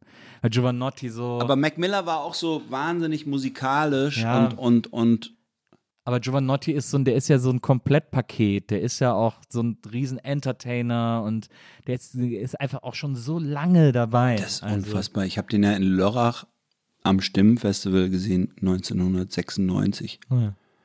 Das war ja dann zur Serenata Rap-Zeit. Genau, das war die Zeit, wo er in Deutschland richtig heiß war, kurz vorm Durchbruch, aber dann noch mal links von Jazzkantine überholt wurde. aber ich glaube, der hat nie wieder so einen Erfolg gehabt in Nee, Deutschland stimmt. Tatsächlich. Nee, nee, das stimmt. Ja, das stimmt. Aber was ich bei ihm so cool finde, er macht ja auch regelmäßig, tritt er ja irgendwie so in New York auf, äh, im Madison Square Garden und spielt dann auch so Funk-Classics und so Mhm. Ja, äh, ja. für die ganze Italo-Community in New York und so. Finde ich total geil. Ich war auch, nee, ich nicht, äh, meine beste Freundin, als die das letzte Mal in New York war, war gerade sein Konzert da. Echt und ich habe zu ihr gesagt, geh da hin, Giovanotti, Mhm. dein Giovanotti spielt in New York und du bist da, das, das musst du doch sehen. Und sie war so, oh Gott, ja, ich will da unbedingt hin. Mhm. Und äh, ihr Freund, mit dem sie da war, der hatte da keinen Bock drauf. Und das war, ey, da hab ich echt, gesagt, das ist Aber das Chance, ist ja dass krass, dass der da Madison Square Garden spielen kann, weil wahrscheinlich in New York auch mehr Italiener wohnen als irgendwie sonst wo. Ja, absolut. Das war ja noch bis, ich habe irgendwann gelesen, ich glaube noch bis in die 90er musste jeder Flug, der nach New York ging, über Palermo gehen. Was? Wirklich wahr. Die muss, es gab nur Direktflüge ab Palermo. Aber das ist, das, ist, das ist ein interessantes Phänomen. Das gibt es tatsächlich auch äh, in Deutschland. Ich habe das irgendwie vor ein paar Jahren, war ich mal auf einem Konzert von Bruno Risas. Weiß nicht, kennst du den? Ne? Sehr cooler italienischer Songwriter, ähm, der so ein bisschen so auch diese alte Schule musikalisch so ein bisschen feiert. Also so dieses, dieses äh, Dalla und, und ähm, und äh, der hat gespielt im Roten Salon in Berlin. Und das war irgendwie witzig, weil ich war da und es waren einfach nur Italiener da. Also in Berlin sind ja sehr, sehr viele Italiener, die alle mit den größten Plänen irgendwie hier ankommen und dann in der Gastronomie irgendwann landen. Und dann standen wir da und es ging ewig, bis dieses Konzert losging. Und dann kam irgendwann Bruno Risas und hat, ist auf die Bühne, ist ans Mikro und hat einfach angefangen, in Italienisch zu erzählen, ja, war scheiße hier, Kackautobahn in Deutschland und so. Und er hat keine Sekunde überlegt, soll ich vielleicht irgendwie auf Englisch anfangen oder sowas, weil ich bin ja hier in Berlin, in Deutschland, sondern er wusste halt genau, hier sind einfach alle Italiener, das könnte auch irgendeine qualsiasi, sagt man auf Italienisch, Stadt sein in Italien, wo ich hier spiele. Deswegen, warum soll ich jetzt mit einer anderen Sprache anfangen? Ja. Das, das fand ich krass irgendwie. Und das ist wahrscheinlich Giovanotti in New York genauso. Der fängt dann nicht an und sagt, ah, yeah, I'm very glad to be. Wie Benigni in äh, Down by Law. Das ist, Was äh, up to you too? fand ich auch immer schön bei, äh, bei ähm, äh, reine Nervensache, hieß der auf Deutsch, Mm, wo dann mhm. Billy Crystal so tun muss, als wäre er dieser Mafiosi und dann da zu dieser Versammlung kommt Mhm. und die kommt zu ihm und sagt, ah, ma kiss, äh, äh, was sagen sie, äh, kiss da facendo und er dann so, ja, küss dein Verstand. Das erinnere ich mich gar nicht mehr. Ich glaube, ich habe den auch gesehen. Das ist hat doch er- der, wo Robert De Niro irgendwie den, den Alt. wo so, Psychiat so psychiatrische Probleme hat und Aber ist es nicht da, wo er die, die, die, die Gebrauchtautos verkauft und äh, den, die Größe des Kofferraums erklärt, anhand wie viele Leichen da reinpassen? So, ja. Das ist auch, Im zweiten Teil will er sich bedanken bei seinem Psychiater und stellt ihm so einen riesen Brunnen in den Vorgarten. Hat jetzt so einen dreistöckigen Brunnen mit so Engeln plötzlich da stehen. Äh, das, ist, äh, äh, das ist tatsächlich sehr lustig. Aber ähm, ja, also ich, äh, ich, wie gesagt, musikalische, äh, italienische äh, Musik ist tatsächlich ein faszinierend weites Feld. Ich habe mal so eine Band entdeckt, die hieß, die heißen, ich weiß gar nicht, ob es die noch gibt, äh, Amari. Ähm, und das ist so eine Art italienische Phoenix äh, im weitesten Sinne. Die, interessant. die fand ich total gut. Also so zwei Alben von denen habe ich richtig rauf und runter gehört, weil die irgendwie so. Also Phoenix von aus den 70er Jahren oder Nee, nee, so diese die, die Fra- französischen French- Phoenix? Ja, ja, genau. Aha. Das, also so im weitesten Sinne habe ich das daran erinnert. Das fand ich total gut. Aber apropos äh, erinnert.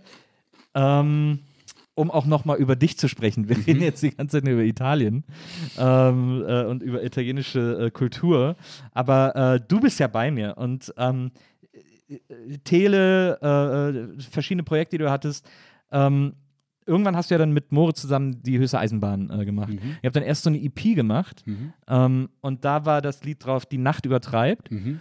Und das war für mich eines der krassesten musikalischen Erlebnisse. Mhm. Äh, Also, wenn ich daran, es, es gab so drei, vier Situationen in meinem Leben, wo ich ein Lied gehört habe, das mich so kalt erwischt hat, Mhm. dass ich es danach einfach fünf Stunden lang im Dauerloop gehört habe und Echt gedacht habe, ich komme nie mehr aus dem Gefühl dieses Songs raus Mhm. und will es auch nicht. Und äh, da war die Nacht übertreibt einer von. Mhm. Ich, ich habe das, ich habe, ich habe mich auf so unfassbar äh, vielen Ebenen, von denen ich nicht mal gedacht habe, dass ich sie alle hätte verstanden gefühlt. Das war so, also sowas habe ich noch, nie- sowas habe ich wirklich so selten nur erlebt, Cool. dass du so einen Song hast, der dich so, der dich so aufsaugt. Mhm. Das fand ich, das fand ich unfassbar erstaunlich. Finde ich auch immer noch, wenn ich ihn höre. Ich, ich mag den auch sehr gerne. Und ich habe auch, ähm, also Moritz hat den ja geschrieben und ich weiß noch, als er mir den vorgespielt hat, habe ich genau dieses, dieses, äh, diese verschiedenen Ebenen, die ja irgendwie im Lied drin Sind ja auch so angelegt quasi. Ja, so ein ja. Zug und ein Zug, weißt du, das ist irgendwie so, da geht es ganz viel um, um Mehrdeutigkeiten und um eben die Nacht übertreibt. Das ist halt dieses, du siehst alles viel größer, schreist viel lauter, liebst viel intensiver und dann ist es irgendwie so ein, und am Ende kommt dieser komische, lakonische Kommentar von wegen, ja, ja, die Nacht übertreibt. Ja, Das, genau. das, das ist alles gar nicht so, so glamourös. Das, also das, und das war wirklich, also als ich das gehört habe, habe ich gedacht, wow, es gibt endlich wieder eine, eine deutschsprachige Band, die mir etwas bedeuten kann. Also so, weil ähm, ich muss tatsächlich sagen, lustigerweise, das hatte ich ja auch äh, bei dir oder beziehungsweise auf dem äh, Kruki Gang äh, Account zuletzt äh, kommentiert, als du gesagt hast, was sollen wir denn als nächstes Mal für ein Lied machen? Äh, da habe ich ja geschrieben, ich möchte gerne Hamburgo äh, äh, von den Leslie Singers mit, äh, mit euch machen. Du hast irgendwie so ganz ähnliche, so ganz ähnliche ähm, Meilensteine wie ich, glaube ich, weil du hast, machst doch öfter mal sowas mit so Platten, die dir irgendwie wahnsinnig viel bedeuten und es sind irgendwie oft so Platten, die mir auch irgendwie total viel bedeutet haben. Wahrscheinlich suchst du in der Musik sowas ähnliches auch wie ich. Ich könnte jetzt nicht sagen, was es ist, verstehe, das aber wenn es halt diese Überschneidungen gibt, dann Ja, denkt ja. man so, ah ja, die hat mich auch richtig krass erwischt.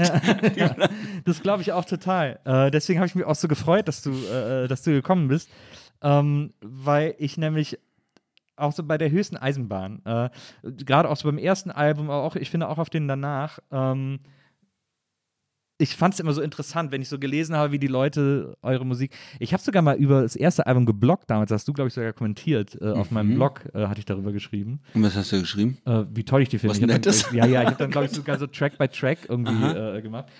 Aber äh, sei es drum, was ich so interessiert, es gibt immer einen Riesenvergleich, den ich im Kopf habe, Mhm. äh, wenn, ich, wenn ich an euren Sound denke oder wenn ich, an- wenn ich an eure Platten denke. Und ich habe den noch nie irgendwo gelesen. Und deswegen wollte ich dich irgendwie mal Du hast ihn fragen. noch nie ausgesprochen. Ja, und, ja und, ich wollte, und ich wollte dich irgendwie mal fragen, ob das ein, ein Einfluss war Mhm. äh, und ob ich da richtig liege oder nicht, weil das ist, das, solche Fragen treiben mich mein Leben lang immer um. Ich könnte dir von so vielen Liedern erzählen, wo ich unbedingt die Interpreten treffen will, weil ich sie fragen muss, ob das so oder Mhm. so gemeint war. Oder so. Und bei der, äh, bei der höchsten Eisenbahn, ähm, wie gesagt, eine der besten deutschsprachigen Bands, die es gibt, ähm, habe ich einen so harten Paul Simon Graceland-Vibe Mhm. und frage mich jedes Mal, wieso, das, wieso nie jemand das irgendwo auch hat. Oder zumindest hinschreibt. Hat das noch nie jemand geschrieben? Aber ich habe es noch nie irgendwo gelesen. Also wir haben einen Song mal gemacht, wo wir fast so wie bisschen Graceland nachgebaut haben, könnte man sagen. Das ist Schau in den Laufhase. Da waren wir halt sehr, hatten wir sehr Bock, so ein Lied zu machen wie, wie, äh, wie nicht wie Graceland, sondern welches ist es? Ja, der mit den A man Diamonds. walks down the street, Ach so, nee. maybe it's the third one. Ja, ja, das ist ja. Bone, bone, ja, ach, das ist Call Me Al natürlich, Ja, ja, genau, ja, klar. ja. Also da hatten wir so eine ganz, ganz starke Call Me Al äh, Assoziation. Und oft ist es ja so, ich weiß nicht, ob das bei anderen Musikerinnen und Musikern auch so ist. Ich oute mich jetzt da mal. Ähm, oft ist es ja so, dass man irgendwas ganz, ganz toll findet und dann denkt, weil man selber so eine starke Persönlichkeit hat, denkt man, dass man das eins zu eins nachbauen kann und dann wird es sowieso ganz anders. weil ich ja jemand ganz anders bin. Also das ist, das ist dieses äh, Karl Valentin-Ding, es wurde schon alles gesagt, nur noch nicht von jedem. Ja. Ich kann das auch nochmal sagen und dann klingt es ganz anders. Ja. Aber ist natürlich ein riesen Einfluss, Paul Simon. Also ich finde, sowas wie Paul Simon mit Graceland gemacht hat, ist wirklich so eine, so ein, wenn es nicht so hässlich wäre, würde man sagen Crossover-Platte. Das ist eigentlich eine Crossover-Platte. Ähm, Ja, das ja diese ganze Entstehungsgeschichte ist auch so äh, spannend von das Graceland. ist so toll. Da wurde natürlich immer wieder, wurde natürlich, wurde natürlich über, über kulturelle Aneignung geredet, was ich total nachvollziehbar finde und auch ähm, eine Diskussion, die man führen muss. Ja. Wobei ich irgendwie, weiß nicht warum, aber ich habe irgendwie das Gefühl, dass Paul Simon da mit sehr viel Respekt der Kultur, die er halt so toll fand und auch den Musikern, mit denen er zusammen Musik gemacht hat, unterwegs war. Ich meine, das war natürlich die Zeit der Apartheid und er war irgendwie in Südafrika und Zimbabwe und sowas. Klar, kann, muss, muss man da irgendwie, muss man da irgendwie drüber reden und sowas und, und, und diese ganze Musik, ich meine, die ganze, die ganze Popmusik, die, die aus der, aus dem Jazz und aus dem Blues kommt und sowas, ist ja ganz viel einfach kulturelle Aneignung und, äh, und äh, die ganzen Blues- und Soul-Musiker, die Schwarzen, haben irgendwie nichts Ja. nichts verdient und dann kam Bill Haley und kam Elvis und haben, haben die ganze Kohle damit gemacht und Ja. sowas und das sind natürlich so Sachen, die man, aber ich finde halt diese, diese Musik so toll, auch die afrikanische Musik und hier Lady Smith, Lady Smith Black Mambazo, die auf, auf, auf Graceland auch drauf sind, das ist, die habe ich, die habe ich mal gesehen im Columbia Theater, das war so unfassbar. Ja. Also so dieses, das ist nicht, das ist nicht, äh, wie heißt sowas, wenn nur singen, das ist nicht a cappella. Das ist irgendwie einfach so, einfach nur Musik. Also da, von daher bin ich sehr froh, wenn, wenn, wenn, wenn jemand Graceland sagt, aber ich glaube, ich habe es auch schon mal gehört. Wirklich? Ich habe schon mal Ich habe hab immer, das, ich hab das immer so gesucht, äh, weil ich fand, ich, weil vor allem lustigerweise ist äh, You Can Call Me Al äh, das Lied, das ich am wenigsten mit dem Sound verglichen hätte. Mhm. Aber so Boy in the Bubble zum Beispiel ist sowas, was ich so vom, von dieser Soundidee und Struktur und diese so seltsamer, seltsamer Bass-Sound, Mhm. der aber auf so eine äh, auf so einer Dur-Leiter irgendwie flippt. Mhm. Das ist auf jeden Fall, das ist auf jeden Fall ein, ein Einfluss, wobei ich aber sagen würde, dass das, was dieses Album ist, was Produktion angeht und was äh, das Musikalische angeht, die Art, wie die Songs gemacht sind, da kann, kann, kann glaube ich, niemand jemals äh, drankommen. Deswegen ist immer, muss man immer sehr vorsichtig sein, so damit rumzuspielen, weil es halt immer nur irgendwie ein, ein Mit dem Abklatsch. Feuer. das, ist immer nur, das ist immer nur ein blöder Abklatsch. Das ist wie hier äh, Rembrandt die Nachtwache, geil, male ich auch mal. Ja, das scheint mir, äh, das scheint mir der absolut richtige Vergleich zu sein. Aber ähm, du machst ja auch äh, Filmmusik. Hast ja äh, gerade eben auch irgendwie schon, äh, äh, schon kurz ähm, erwähnt. Ähm, und hast ja wirklich schon sehr unterschiedliche Sachen auch, äh, äh, auch gemacht. Etwas, worauf du ja immer wieder angesprochen wirst, ist äh, der, dieser ähm, Tatort äh, äh, von Ralf Husemann war der, glaube ich, äh, wo, wo ihr so, so, so Sachsenschlager für geschrieben habt, sozusagen. Das hat mega Spaß gemacht. Das glaube ich. Ich bin immer noch ein bisschen enttäuscht, weil ich hätte auch, äh, also ich hatte das Angebot, äh, eine Leiche zu spielen. Hast du das nicht wahrgenommen? Nee, ich habe ich hab gesagt, alles klar, ich bin am Start. Ja. Und dann kam aber nie wieder irgendwas. Dann hast du die Leiche aus dem Buch gestrichen. Nee, die Leiche, ich habe den ja dann gesehen, den Film, das hat halt jemand anders Der sah gemacht. gar nicht aus wie du. Ich war da, aber. nee, das war halt ein, ähm, so ein witziger Tatort, wo, ich weiß nicht, bist du Tatortgucker? Ich hab's jetzt in letzter Zeit mal wieder Versucht. Gedacht, ich versuch's mal wieder so irgendwie, und weil ich dieses Faszinosum verstehen will. Und dann habe ich so drei geguckt und fand so den ersten, habe ich gedacht, oh, das ist ja wirklich ganz unterhaltsam so. Und dann beim dritten habe ich gedacht, Leute, wollt ihr mich verarschen? Also, was ist, what is going on? Das ist so, das ist so mühsam, wie wir Deutschen uns immer mit so, mit unseren ganzen Sachen rumschlagen müssen. Weil man möchte das ja, man möchte das ja gerne lieben und man möchte ja auch, man findet ja so ein Ritual auch gut, dann dieses 20.15 Uhr am Sonntag, total geil, wenn es einfach, wenn es wenn's nicht, wenn es nicht so furchtbar wäre. Naja, eigentlich ist es ja auch geil, dass man eine sozusagen ein System und eine Kultur hat, in der man äh, am Sonntagabend äh, quasi am letzten Punkt des Wochenendes ein treu, einen teuer produzierten Krimi hat. Ist ja eigentlich, die Idee ist super geil. Aber warum produzieren so viele von denen einfach so einen Schrott? Das ist halt kapiert. Nee, es funktioniert, es funktioniert halt nicht. Also ich könnte jetzt nicht mal sagen, ob da, ob da irgendwo ein Fehler im System ist oder sowas. Ich weiß nur zum Beispiel, wenn es in Italien, wenn sie es in Italien machen würden, Ja. dann könntest du halt dir sicher sein, dass die, äh, dass die Römer nur die Glotze anmachen würden, wenn der Römer-Tatort kommt. Weil die halt sagen, ey, sorry, aber Die Willi danach dann, ja, die Venezianer, Venezianer hasse ich eh. Ich meine, sie gucken mir da irgendwie. Und in Deutschland ist es, hat es gar nichts mit Lokalkolorit Das stimmt. oder sowas zu tun und auch nicht mit Lokalpatriotismus. Jetzt nicht so, dass sich die Berliner irgendwie den Berliner Tatort angucken, Mhm. sondern man mag irgendwie, wenn man cool ist, sagt man natürlich, ja, ich gucke eh nur, wenn überhaupt Polizeiruf. Oder ich sag immer, ich gucke nur Schimanski. Ich gucke nur Schimanski. Wenn man so richtig cool sein will. Ich guck nur Schwarz-Weiß-Filme. nee, aber das, aber ich fand das ja cool, so einen Witz-Tatort zu machen. Ja. Und ich weiß aber, dass viele richtige, echte Tatort-Gucker da total angepisst sind, wenn ein witziger Tatort kommt. Ja, ja. Weil das ist halt einfach eine ernste Sache. das ist irgendwie, da muss eine Leiche geben, bei Minute 34 muss die zweite Leiche kommen. Ja. Und ähm, Aber gleichzeitig finden alle Münster so toll, der ja auch immer ein bisschen witzig ist. Ja, aber das hat sich mir noch nie so richtig erschlossen. Das ist irgendwie, das ist eine Art von, weiß nicht, dann denke ich, da denke ich wirklich, da gibt es so eine Schwelle, entweder so Krimi oder richtig lustig und dieser, dieser Drahtseilakt Ja. ist für mich irgendwie genau dazwischen. Ja. Und dann grusel ich mich nicht, aber muss auch nicht lachen und das ist dann wie, wie, so, wie so ein Krampf, den ich dann habe beim Gucken.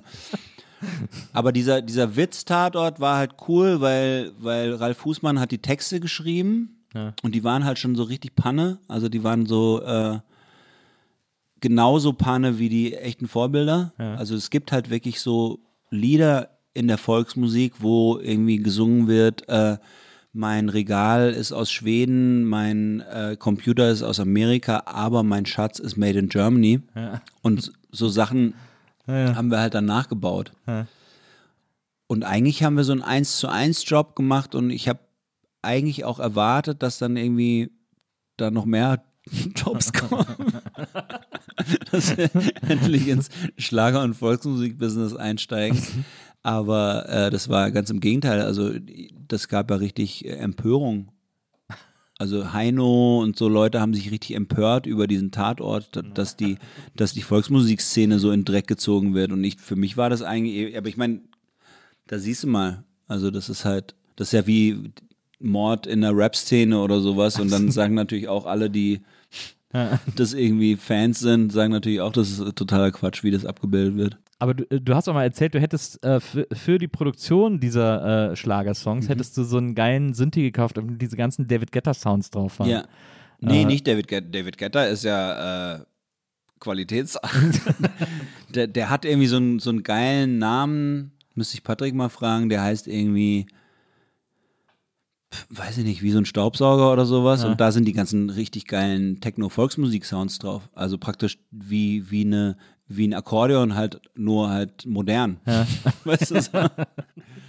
Aber weil da ist nämlich, ich habe manchmal so, habe ich gedacht, ich will das auch mal versuchen, so einen Schlager zu machen. Ne? Und dann setze ich mich so hin an den Rechner und dann mache ich irgendwie so Musikprogramm äh, auf und, und bastel so ein bisschen rum und komme nie auch nur ansatzweise in die Nähe von diesem Sound.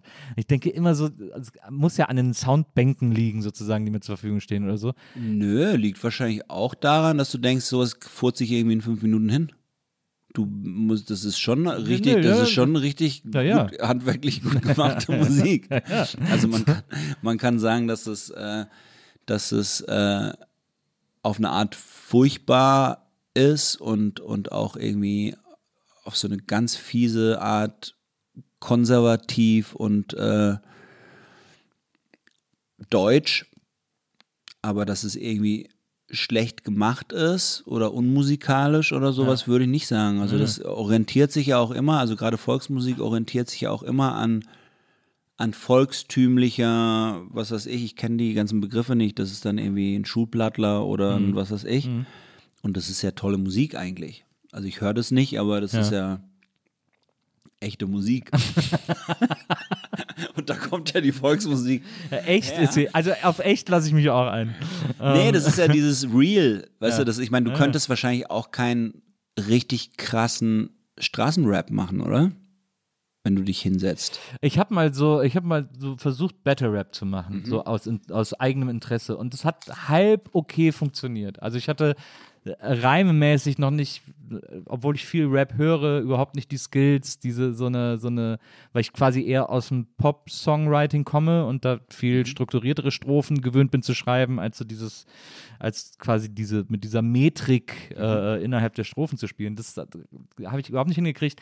Aber ich hatte schon das Gefühl, zu verstehen, wie man es produziert. Also da Mhm. so eine, so eine Idee von zu haben und die so, so. Also das, das ging einigermaßen. Aber so, wenn ich, wenn ich jemals versucht habe, so einen Ballermann-Schlager zu produzieren oder so und da irgendwie auch zwei, drei Tage dran saß, war, hat immer Ich wie glaube, ich totaler glaub, Schrott geklungen. Nee, aber ich glaube, du musst da richtig eintauchen und zwar so krass eintauchen, dass wenn, dass du da auch nicht mehr rauskommst. Du, Mhm. Wenn du dann richtig das weißt und weißt, wie es geht und es auch fühlst, dann kannst du auch nie wieder irgendwelche andere Musik machen. Nee, das ist schon, ist, so, so, so, so, so, so, so ein Mephisto-Deal. das ist so. Ja. Das ist so. Also ich werde auch nie, mir wird auch für immer das richtige Rap-Gehen fehlen einfach, obwohl ich nichts lieber wollte als rappen können zum Beispiel. Ich habe einmal in meinem Leben sowas gemacht. Da hat mich ein Freund eingeladen nach Bern in die Schweiz zu einem Jazz-Festival. Und ähm, weil er nämlich So fangen ja alle guten Rap-Geschichten an. Nee, ich habe da nur so, ein, nur so einen Raclette-Stand gemacht. nee, er wusste, er wusste halt, dass ich schon immer irgendwie, das war mein, immer mein großer Traum war, irgendwie zu rappen und dass ich auch ganz viele Texte schon geschrieben hatte und sowas. Und dann hat er gemeint, ja, komm und wir, das machst du dann hier, wir sind dann die Band und, äh, und dann habe ich auch äh, äh, Retro God, kennst du den? Na klar. Aus Genau. Köln, äh, Retro Genau, wir sind, wir, sind, ne? wir sind da zusammen hingegangen, Reto Gott und ich, und sind da zusammen aufgetreten am selben Abend. Äh, ich hatte irgendwas geschrieben und hatte das den Jungs dann geschickt und die haben das dann arrangiert für ihre Band. Und erstens, das, er, das erste krasse Ding war, dass ich wahrscheinlich hätte üben müssen oder sowas, weil ich kenne ich kenn das nicht, dass, ich, dass man irgendwie sowas, so einen Text üben muss oder so. Und die haben das nämlich auf der Bühne dann irgendwie sowas wie, keine Ahnung, zwei Schläge schneller gespielt und ich konnte halt die Worte überhaupt nicht, ich habe das nicht hingekriegt in der Schnelligkeit, diese Worte, die ich selber geschrieben hatte. Und ich habe dann einfach irgendwann nur noch so gemacht. Also es war total peinlich. Es, vielleicht war das Mikro nicht laut oder so, das war dann auch vielleicht nicht schlimm und so, das war dann, aber auf jeden Fall war es vom, vom Gefühl, ich habe mich halt richtig scheiße gefühlt. Ja. Und dann das zweite Ding, und deswegen meine ich hier, du musst halt richtig, entweder du bist drin oder bist nicht drin. Du, wenn du drin bist, kommst du nicht mehr raus. Das zweite Ding war, da war noch ein Schweizer Rapper, der ist auch an dem Abend aufgetreten.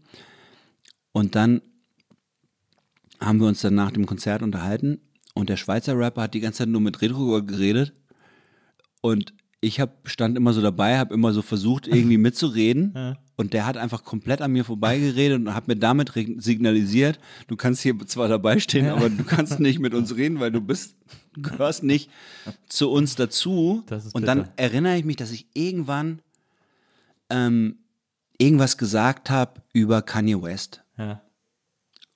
Und dann hat der Schweizer Rapper zu Retrogott gesagt, siehste, Kanye West ist ein gutes Beispiel, hat mich wieder nicht angeguckt, ja, hat nur Retrogott angeguckt, siehste, Kanye West ist ein gutes Beispiel, den kennt sogar der da. so der letzte, Oh Mann, der letzte, der letzte. Honk von der Welt, der versucht hier bei uns im, im Sandkasten mitzuspielen.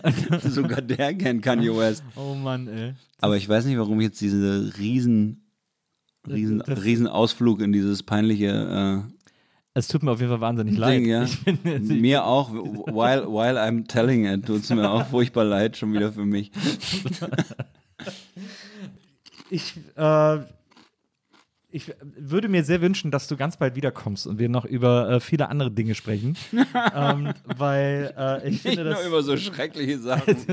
ich, hast du das Gefühl, wir haben nur über schreckliche Dinge geredet? Willst du noch Wir haben gar nicht, guck mal, über Lucio Dalla geredet. Stimmt. Ich, äh, ich glaube, das schwierigste, ich glaube, eines der am schwierigsten nachzusingenden Lieder des Universums Ist Dürfte Caruso. Erotico Stomp. Ach, Caruso. Caruso, weil man so hoch, weil man so hoch. Ich habe das schon eins, ich mache ja manchmal so Italo-Karaoke auf, auf Insta auch. Mhm. Echt? Was sind, was sind dann deine Lieblingslieder? Ähm, ganz unterschiedlich. Ich habe ich hab äh, fünf, sechs, zehn Lieder irgendwie schon gemacht. Ich bin ja zum Beispiel auch ein, ich bin ja auch ein großer äh, Ricky Poveri-Fan. Ach du Scheiße. Die, Als- als die Einzige? sind, glaube ich, äh, in Deutschland erfunden worden, oder? Ja, das kann gut sein. ähm, was habe ich noch gesungen? Natürlich äh, Normandy habe ich gesungen. Dann habe ich auch, äh, Umberto Tozzi. Äh, äh, weiß gar nicht, habe ich Totzi gesungen? Bin nicht sicher, aber ein Lied, das äh, gerne äh, vergessen wird, obwohl es völlig, zu, also was ein geiler Song ist, ist äh, Sebastas una bella canzone. Oh, das ist schön. Das ist ein wahnsinnig guter Song. Das ist Der hat auch so geile, viele Parts irgendwie, so Das geile stimmt. Stimmung. Das Der ist stimmt. echt ganz Aber es ist schon alles Pizzeria-Musik, richtig, gell? Sehr Pizzeria-Musik, aber da habe ich ja gar keinen Vertrag mit. Äh, dann habe ich natürlich auch Giovanotti äh, ähm, und zwar, äh, wie heißt es? Da di da di da da da da. Na, na, äh, Come Musica, Come Musica Ja. heißt es. Äh, super schönes Lied. Und ciao Mama, guarda come mi diverto. Ja, das ist auch schön. Und dann, gibt, und dann gibt es ein Lied, das war auch so ein Hit vor ein paar Jahren, glaube ich. Äh, ich. Kann sogar sein, dass der Sanremo gewonnen hat oder so. Ähm, Neck, oder? Nee, oh Gott, das fand ich ganz schlimm. ähm, aber äh, ich weiß auch nicht mehr, wie er hieß, aber das, das äh, Lied heißt L'Universo Trane Noi. Das ist ein ganz wundervoller italienischer kenn ich Popsong. Der ist echt schön. Und äh, was habe ich noch gesungen? Ähm, Ich habe noch eine geile Neck-Geschichte. Das weiß ich nämlich noch, als, als Neck äh, rauskam und dieser Hit auch in Deutschland war, Laura non c'è. Und da gibt es diese eine Zeile, wo sich meine Freunde immer lustig gemacht haben, weil sie was ver ver verstanden haben, was. und zwar haben sie verstanden, wer kann das bezahlen. Und das ist, ich weiß nicht mehr genau, was das ursprüngliche, das gibt Laura non c'è, è andata via, Laura non è più cosa mia. Und dann kommt irgendwie, na na na na na da spezzare, Ah, na na na na na. Und die haben immer so, das ist halt die, auch diese klassische Pizzeria-Situation natürlich, wer kann das bezahlen? Du musst das bezahlen. Aber stimmt, da kommt dann, eigentlich kommt da dann dieser geile Rockpart in dem Lied, ne? Se vuoi chiamiamo adesso. Wie, hast du, äh, wie hat der, der Sieg, das können wir am Ende noch klären, wenn wir sowieso die ganze Zeit über Italien geredet haben, äh, wie hat der, der Sieg von äh, Maneskin Äh, fand ich blöd. Vom ESC, auf dem, fand ich ESC blöd, aber, gefallen? aber das, das, die haben sicherlich ihre Berechtigung und so, aber das ist ja immer, was man in Deutschland ja oft nicht weiß, ist, dass ja, dass ja ähm, der ESC, äh, es gibt ja sozusagen die Vorauswahl zum ESC ist ja das Festival von Sanremo, ja? Also da muss ich dir ganz vehement widersprechen. Warum? Weil ich finde, dass Sanremo gleichberechtigt neben dem ESC. Ja, aber Die, äh, trotzdem- Die Italiener haben ja jahrelang am ESC nicht mitgemacht, weil sie gesagt haben, wir haben doch Sanremo, mal da eben. Das stimmt, das stimmt, aber trotzdem ist es bei mir dann so, ich habe dann so meine Favoriten in Sanremo, Sanremo, ja, ja. da war dann zum Beispiel hier Colapesce und äh, Di Martino mit äh, Musica Leggerissima, super Lied, hätte irgendwie der Strandhit äh, auf der ganzen Welt 2021 werden können und dann kommen diese blöden Rocker irgendwie um die Ecke und klar gewinnen die das und deswegen, weil ich das Weil du die anderen so weil ich, mochtest. weil ich eben das schon blöd fand, dass sie Sanremo gewonnen haben, fand ich das ja deswegen auch nicht cool, Ja. äh, dass sie dann irgendwie den ESC gewonnen haben. Aber ich habe da leider auch überhaupt kein Interesse für den ESC leider. Also wenn ich zufällig vor der Glotze sitze, während das gerade passiert, ist es natürlich die ultra geile Unterhaltung. Ich liebe den ja total. Weil guck mal, du musst doch mal überlegen, es ist doch geil, dass es einen Wettbewerb für Musik gibt. also einen, eine, eine, eine, einen olympischen Wettbewerb für Musik sozusagen. Das stimmt, doch aber das ist geil. bei mir, das Interesse ist dann eher, wenn ich zufällig gerade dabei bin. Das ist wie wenn man bei Olympia irgendeine Sportart guckt und- oder irgendwas guckt. Du willst ja immer wissen, wie geht die Geschichte zu Ende. Also wer gewinnt jetzt da beim Curling? Und deswegen guckst du es zu Ende und das Thema ist eigentlich egal. Du willst einfach die Story zu Ende sehen. Und das ist ja beim ESC auch so. Dann willst du ja wissen, wer, wer gewonnen hat. Und manchmal gibt es halt so geile Special Effects. Aber ich, fand- ich fand die irgendwie. Also es gibt ja sonst nicht bei Konzerten, dass sich einer irgendwie ein Herz ra rausreißt und es blutet dann und so. Das, ist schon, sowas finde ich schon gut. könntet ihr eigentlich auch mal machen. Könnten wir auch mal machen eigentlich. Aber ich fand die irgendwie, ich fand die aber gut. Also ich fand den Song auch okay. Ich fand es so witzig, weil das ist, das ist für mich so ganz typisch italienischer Rock, was die machen. So ein bisschen so 20 Jahre zu spät irgendwie, aber das hat da noch nicht jeder mitbekommen so. Ähm, und äh, ich meine, die sind alle um die 20, ne? Das ist so krass. Die sind alle so alt wie meine Tochter. Äh, und, und, und also da finde ich, find ich irgendwie schon, dann finde ich die Energie irgendwie wieder ganz geil, die von denen so. Ich finde es dann gut in dem, in dem Kontext, weil in dem Kontext stellen sie dann doch nochmal. Ne, die stellen dann schon noch was Echtes dar. Also der ESC ist halt so krass Plastik, dass wenn du da irgendwie eine, eine, eine Provinz ACDC-Coverband hinstellst, dann sind die halt real. Halt. Das, ist, das ist halt. Aber das ist so ein komischer, so ein komischer Rock, den ich einfach so nicht so gerne mag. Irgendwie einfach, das ist irgendwie so. Ich habe ich hab, hab die zuletzt anmoderiert auf so einem Event, auf so einem, Ach so, so dann sorry, ja, dann nee, nee, alles gut, nee, alles gut. nee, nee, alles gut. Äh, und das ist deswegen so interessant, weil ich habe mir dann mal deren Alben angehört, die haben ja drei Alben schon. Mhm. Äh, und das ist so krass. Jetzt das neue Album ist erst das Rockalbum. Mhm. Äh, die haben davor haben die so Maroon 5 Musik gemacht. Ach krass, wie Jan Delay, die machen immer eine andere Musik, oder? Das ist super crazy. Also wir haben auch auf dem ersten Album haben sie auch so Caparezza gecovert und so. Mhm. Weil der Typ einfach, der liebt es, glaube ich, einfach schnell zu singen und zu rappen Mhm. auf Italienisch und so. Das macht er auch heute noch. Und dann habe hab ich so ein Showcase von denen anmoderiert. Äh, Und jetzt können sie natürlich nie wieder irgendwas anderes machen. Ja, das stimmt. Aber die sind leider alle auch tatsächlich aus der Nähe sehr, sehr hübsch. Muss Mhm. man wirklich sagen. Also es war das ist dieses Unverschämte der Jugend. Ich meine, das ist ja geil, wenn Musik sowas erzählt, weißt du? Weil wir sind, wir sind, wir sind jung und wir nehmen uns alles. Ja. Also deswegen war auch diese, diese witzige äh, Kokser, Koks Zwischenfall. Das war ja eh so geil. Also du kannst, äh, wir möchten gerne Rockstars haben, Ja. aber sie sollen bitte irgendwie als Schülerlotsen na, arbeiten. na klar, na klar. Ja, ich fand's auch gut. Ich, also ich fand's, ich, mir, mir hat's gefallen. Ich, hab, ich fand's irgendwie, es war mal was anderes und zwar irgendwie, die sind, die sind irgendwie special. Das ist eigentlich, ESC ist für mich eigentlich sowas ein bisschen wie Fußball EM. Genau. Also entweder du schaffst den Schritt rein Ja. oder es geht halt irgendwie an dir vorbei und es ist aber ist beides egal, weißt du, das ist, ich würde jetzt ich, Ja, okay. wow. Nein, ich würde ich würd jetzt niemanden dafür verurteilen, dass er irgendwie äh, sich total in die Fußball-EM reinhängt. Ja. Und genauso aber nicht, dass es egal ist. Weißt du, das ist ja so dieses, das ist irgendwie so ein bisschen Zufall. Also wenn du zum Beispiel zu spät mit Panini-Bilder sammeln anfängst, Ja. dann kannst du da einfach nicht mehr. Interessierst du dich für Fußball? Hast du einen Fußballverein? AS Rom, ja, und SC Freiburg. aber so, AS Rom ist der Gute. ja, aber so scheißegal-mäßig auch, weißt du? Also wirklich so, äh, ich diskutiere dann oft, oft mit sehr leidenschaftlichen Menschen, die echte Fußballfans sind und Ja. dann, dann versuche ich immer die richtigen Sachen zu sagen und dann kenne ich dann irgendwie so ein paar Jahreszahlen und Nachnamen und dann stehe ich irgendwie gut da, aber das ist dann so ein bisschen Great Pretender-mäßig immer. Hast du mitbekommen, dass äh, Buffon jetzt zu Parma gegangen ist? Buffon ist zu Parma Ja, gegangen. ich glaube als Torwarttrainer. Als äh, Trainer wahrscheinlich, ja. Aber wie, es gab wie, so ein riesen Ankündigungsvideo, wo er dann so, ciao, I'm back. Und dann so FC Parma. Oh Gott, ey, was für ein Typ, ey. Die, da ist, das ist wirklich sowas, wo die italienische Nationalmannschaft total froh sein kann, dass sie den nicht mehr am Hacken haben, weil der hat wirklich die letzten ganzen Meisterschaften hat er nur damit verbracht, immer im Interview nach dem Spiel zu betonen, ja, schon ganz okay jetzt hier mit den Jungs. Ich meine, das ist, sind natürlich nicht die Weltmeister von 2006, weißt du? So, und das muss so schrecklich sein, mit so einem Vollidioten irgendwie auf dem Feld zu stehen, der dir die ganze Zeit erzählt, wie gut die alten Zeiten waren und dass du da natürlich nicht drankommen kannst. Also von daher, aber jetzt, äh, genau, wir können ja nichts Tagesaktuelles, weil wenn das dann ausgestrahlt wird, ist Italien schon Weltmeister, Europameister. Europameister geworden. Ja.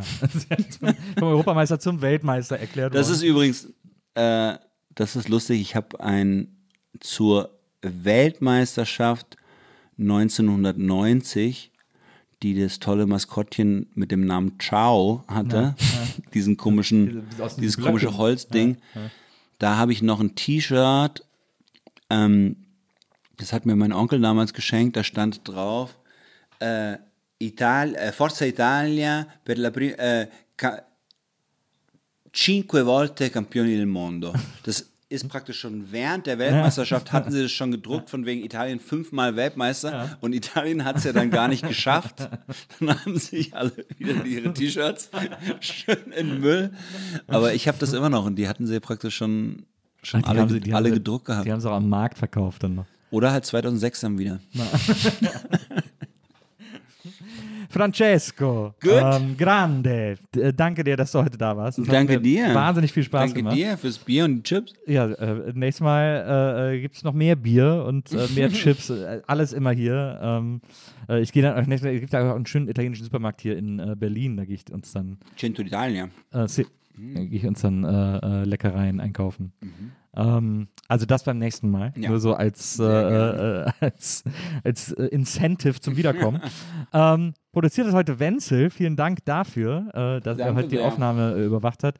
Und ähm, ja, liebe Leute, wir hören uns nächstes Mal wieder hier bei der Nils Bokeberg Erfahrung und bis dahin macht's gut. Tschüss. Ciao.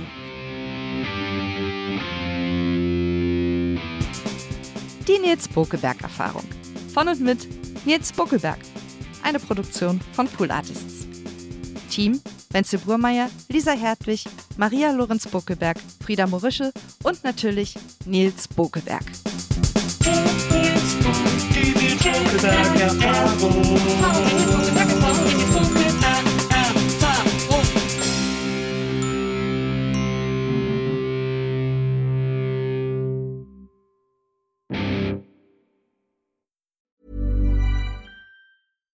Even when we're on a budget, we still deserve nice things. Quince is a place to scoop up stunning high-end goods for 50 to 80% less than similar brands. They have buttery soft cashmere sweaters starting at $50, luxurious Italian leather bags, and so much more. Plus, Quince only works with factories that use safe, ethical, and responsible manufacturing. Get the high-end goods you'll love without the high price tag with Quince. Go to quince.com slash style for free shipping and 365-day returns.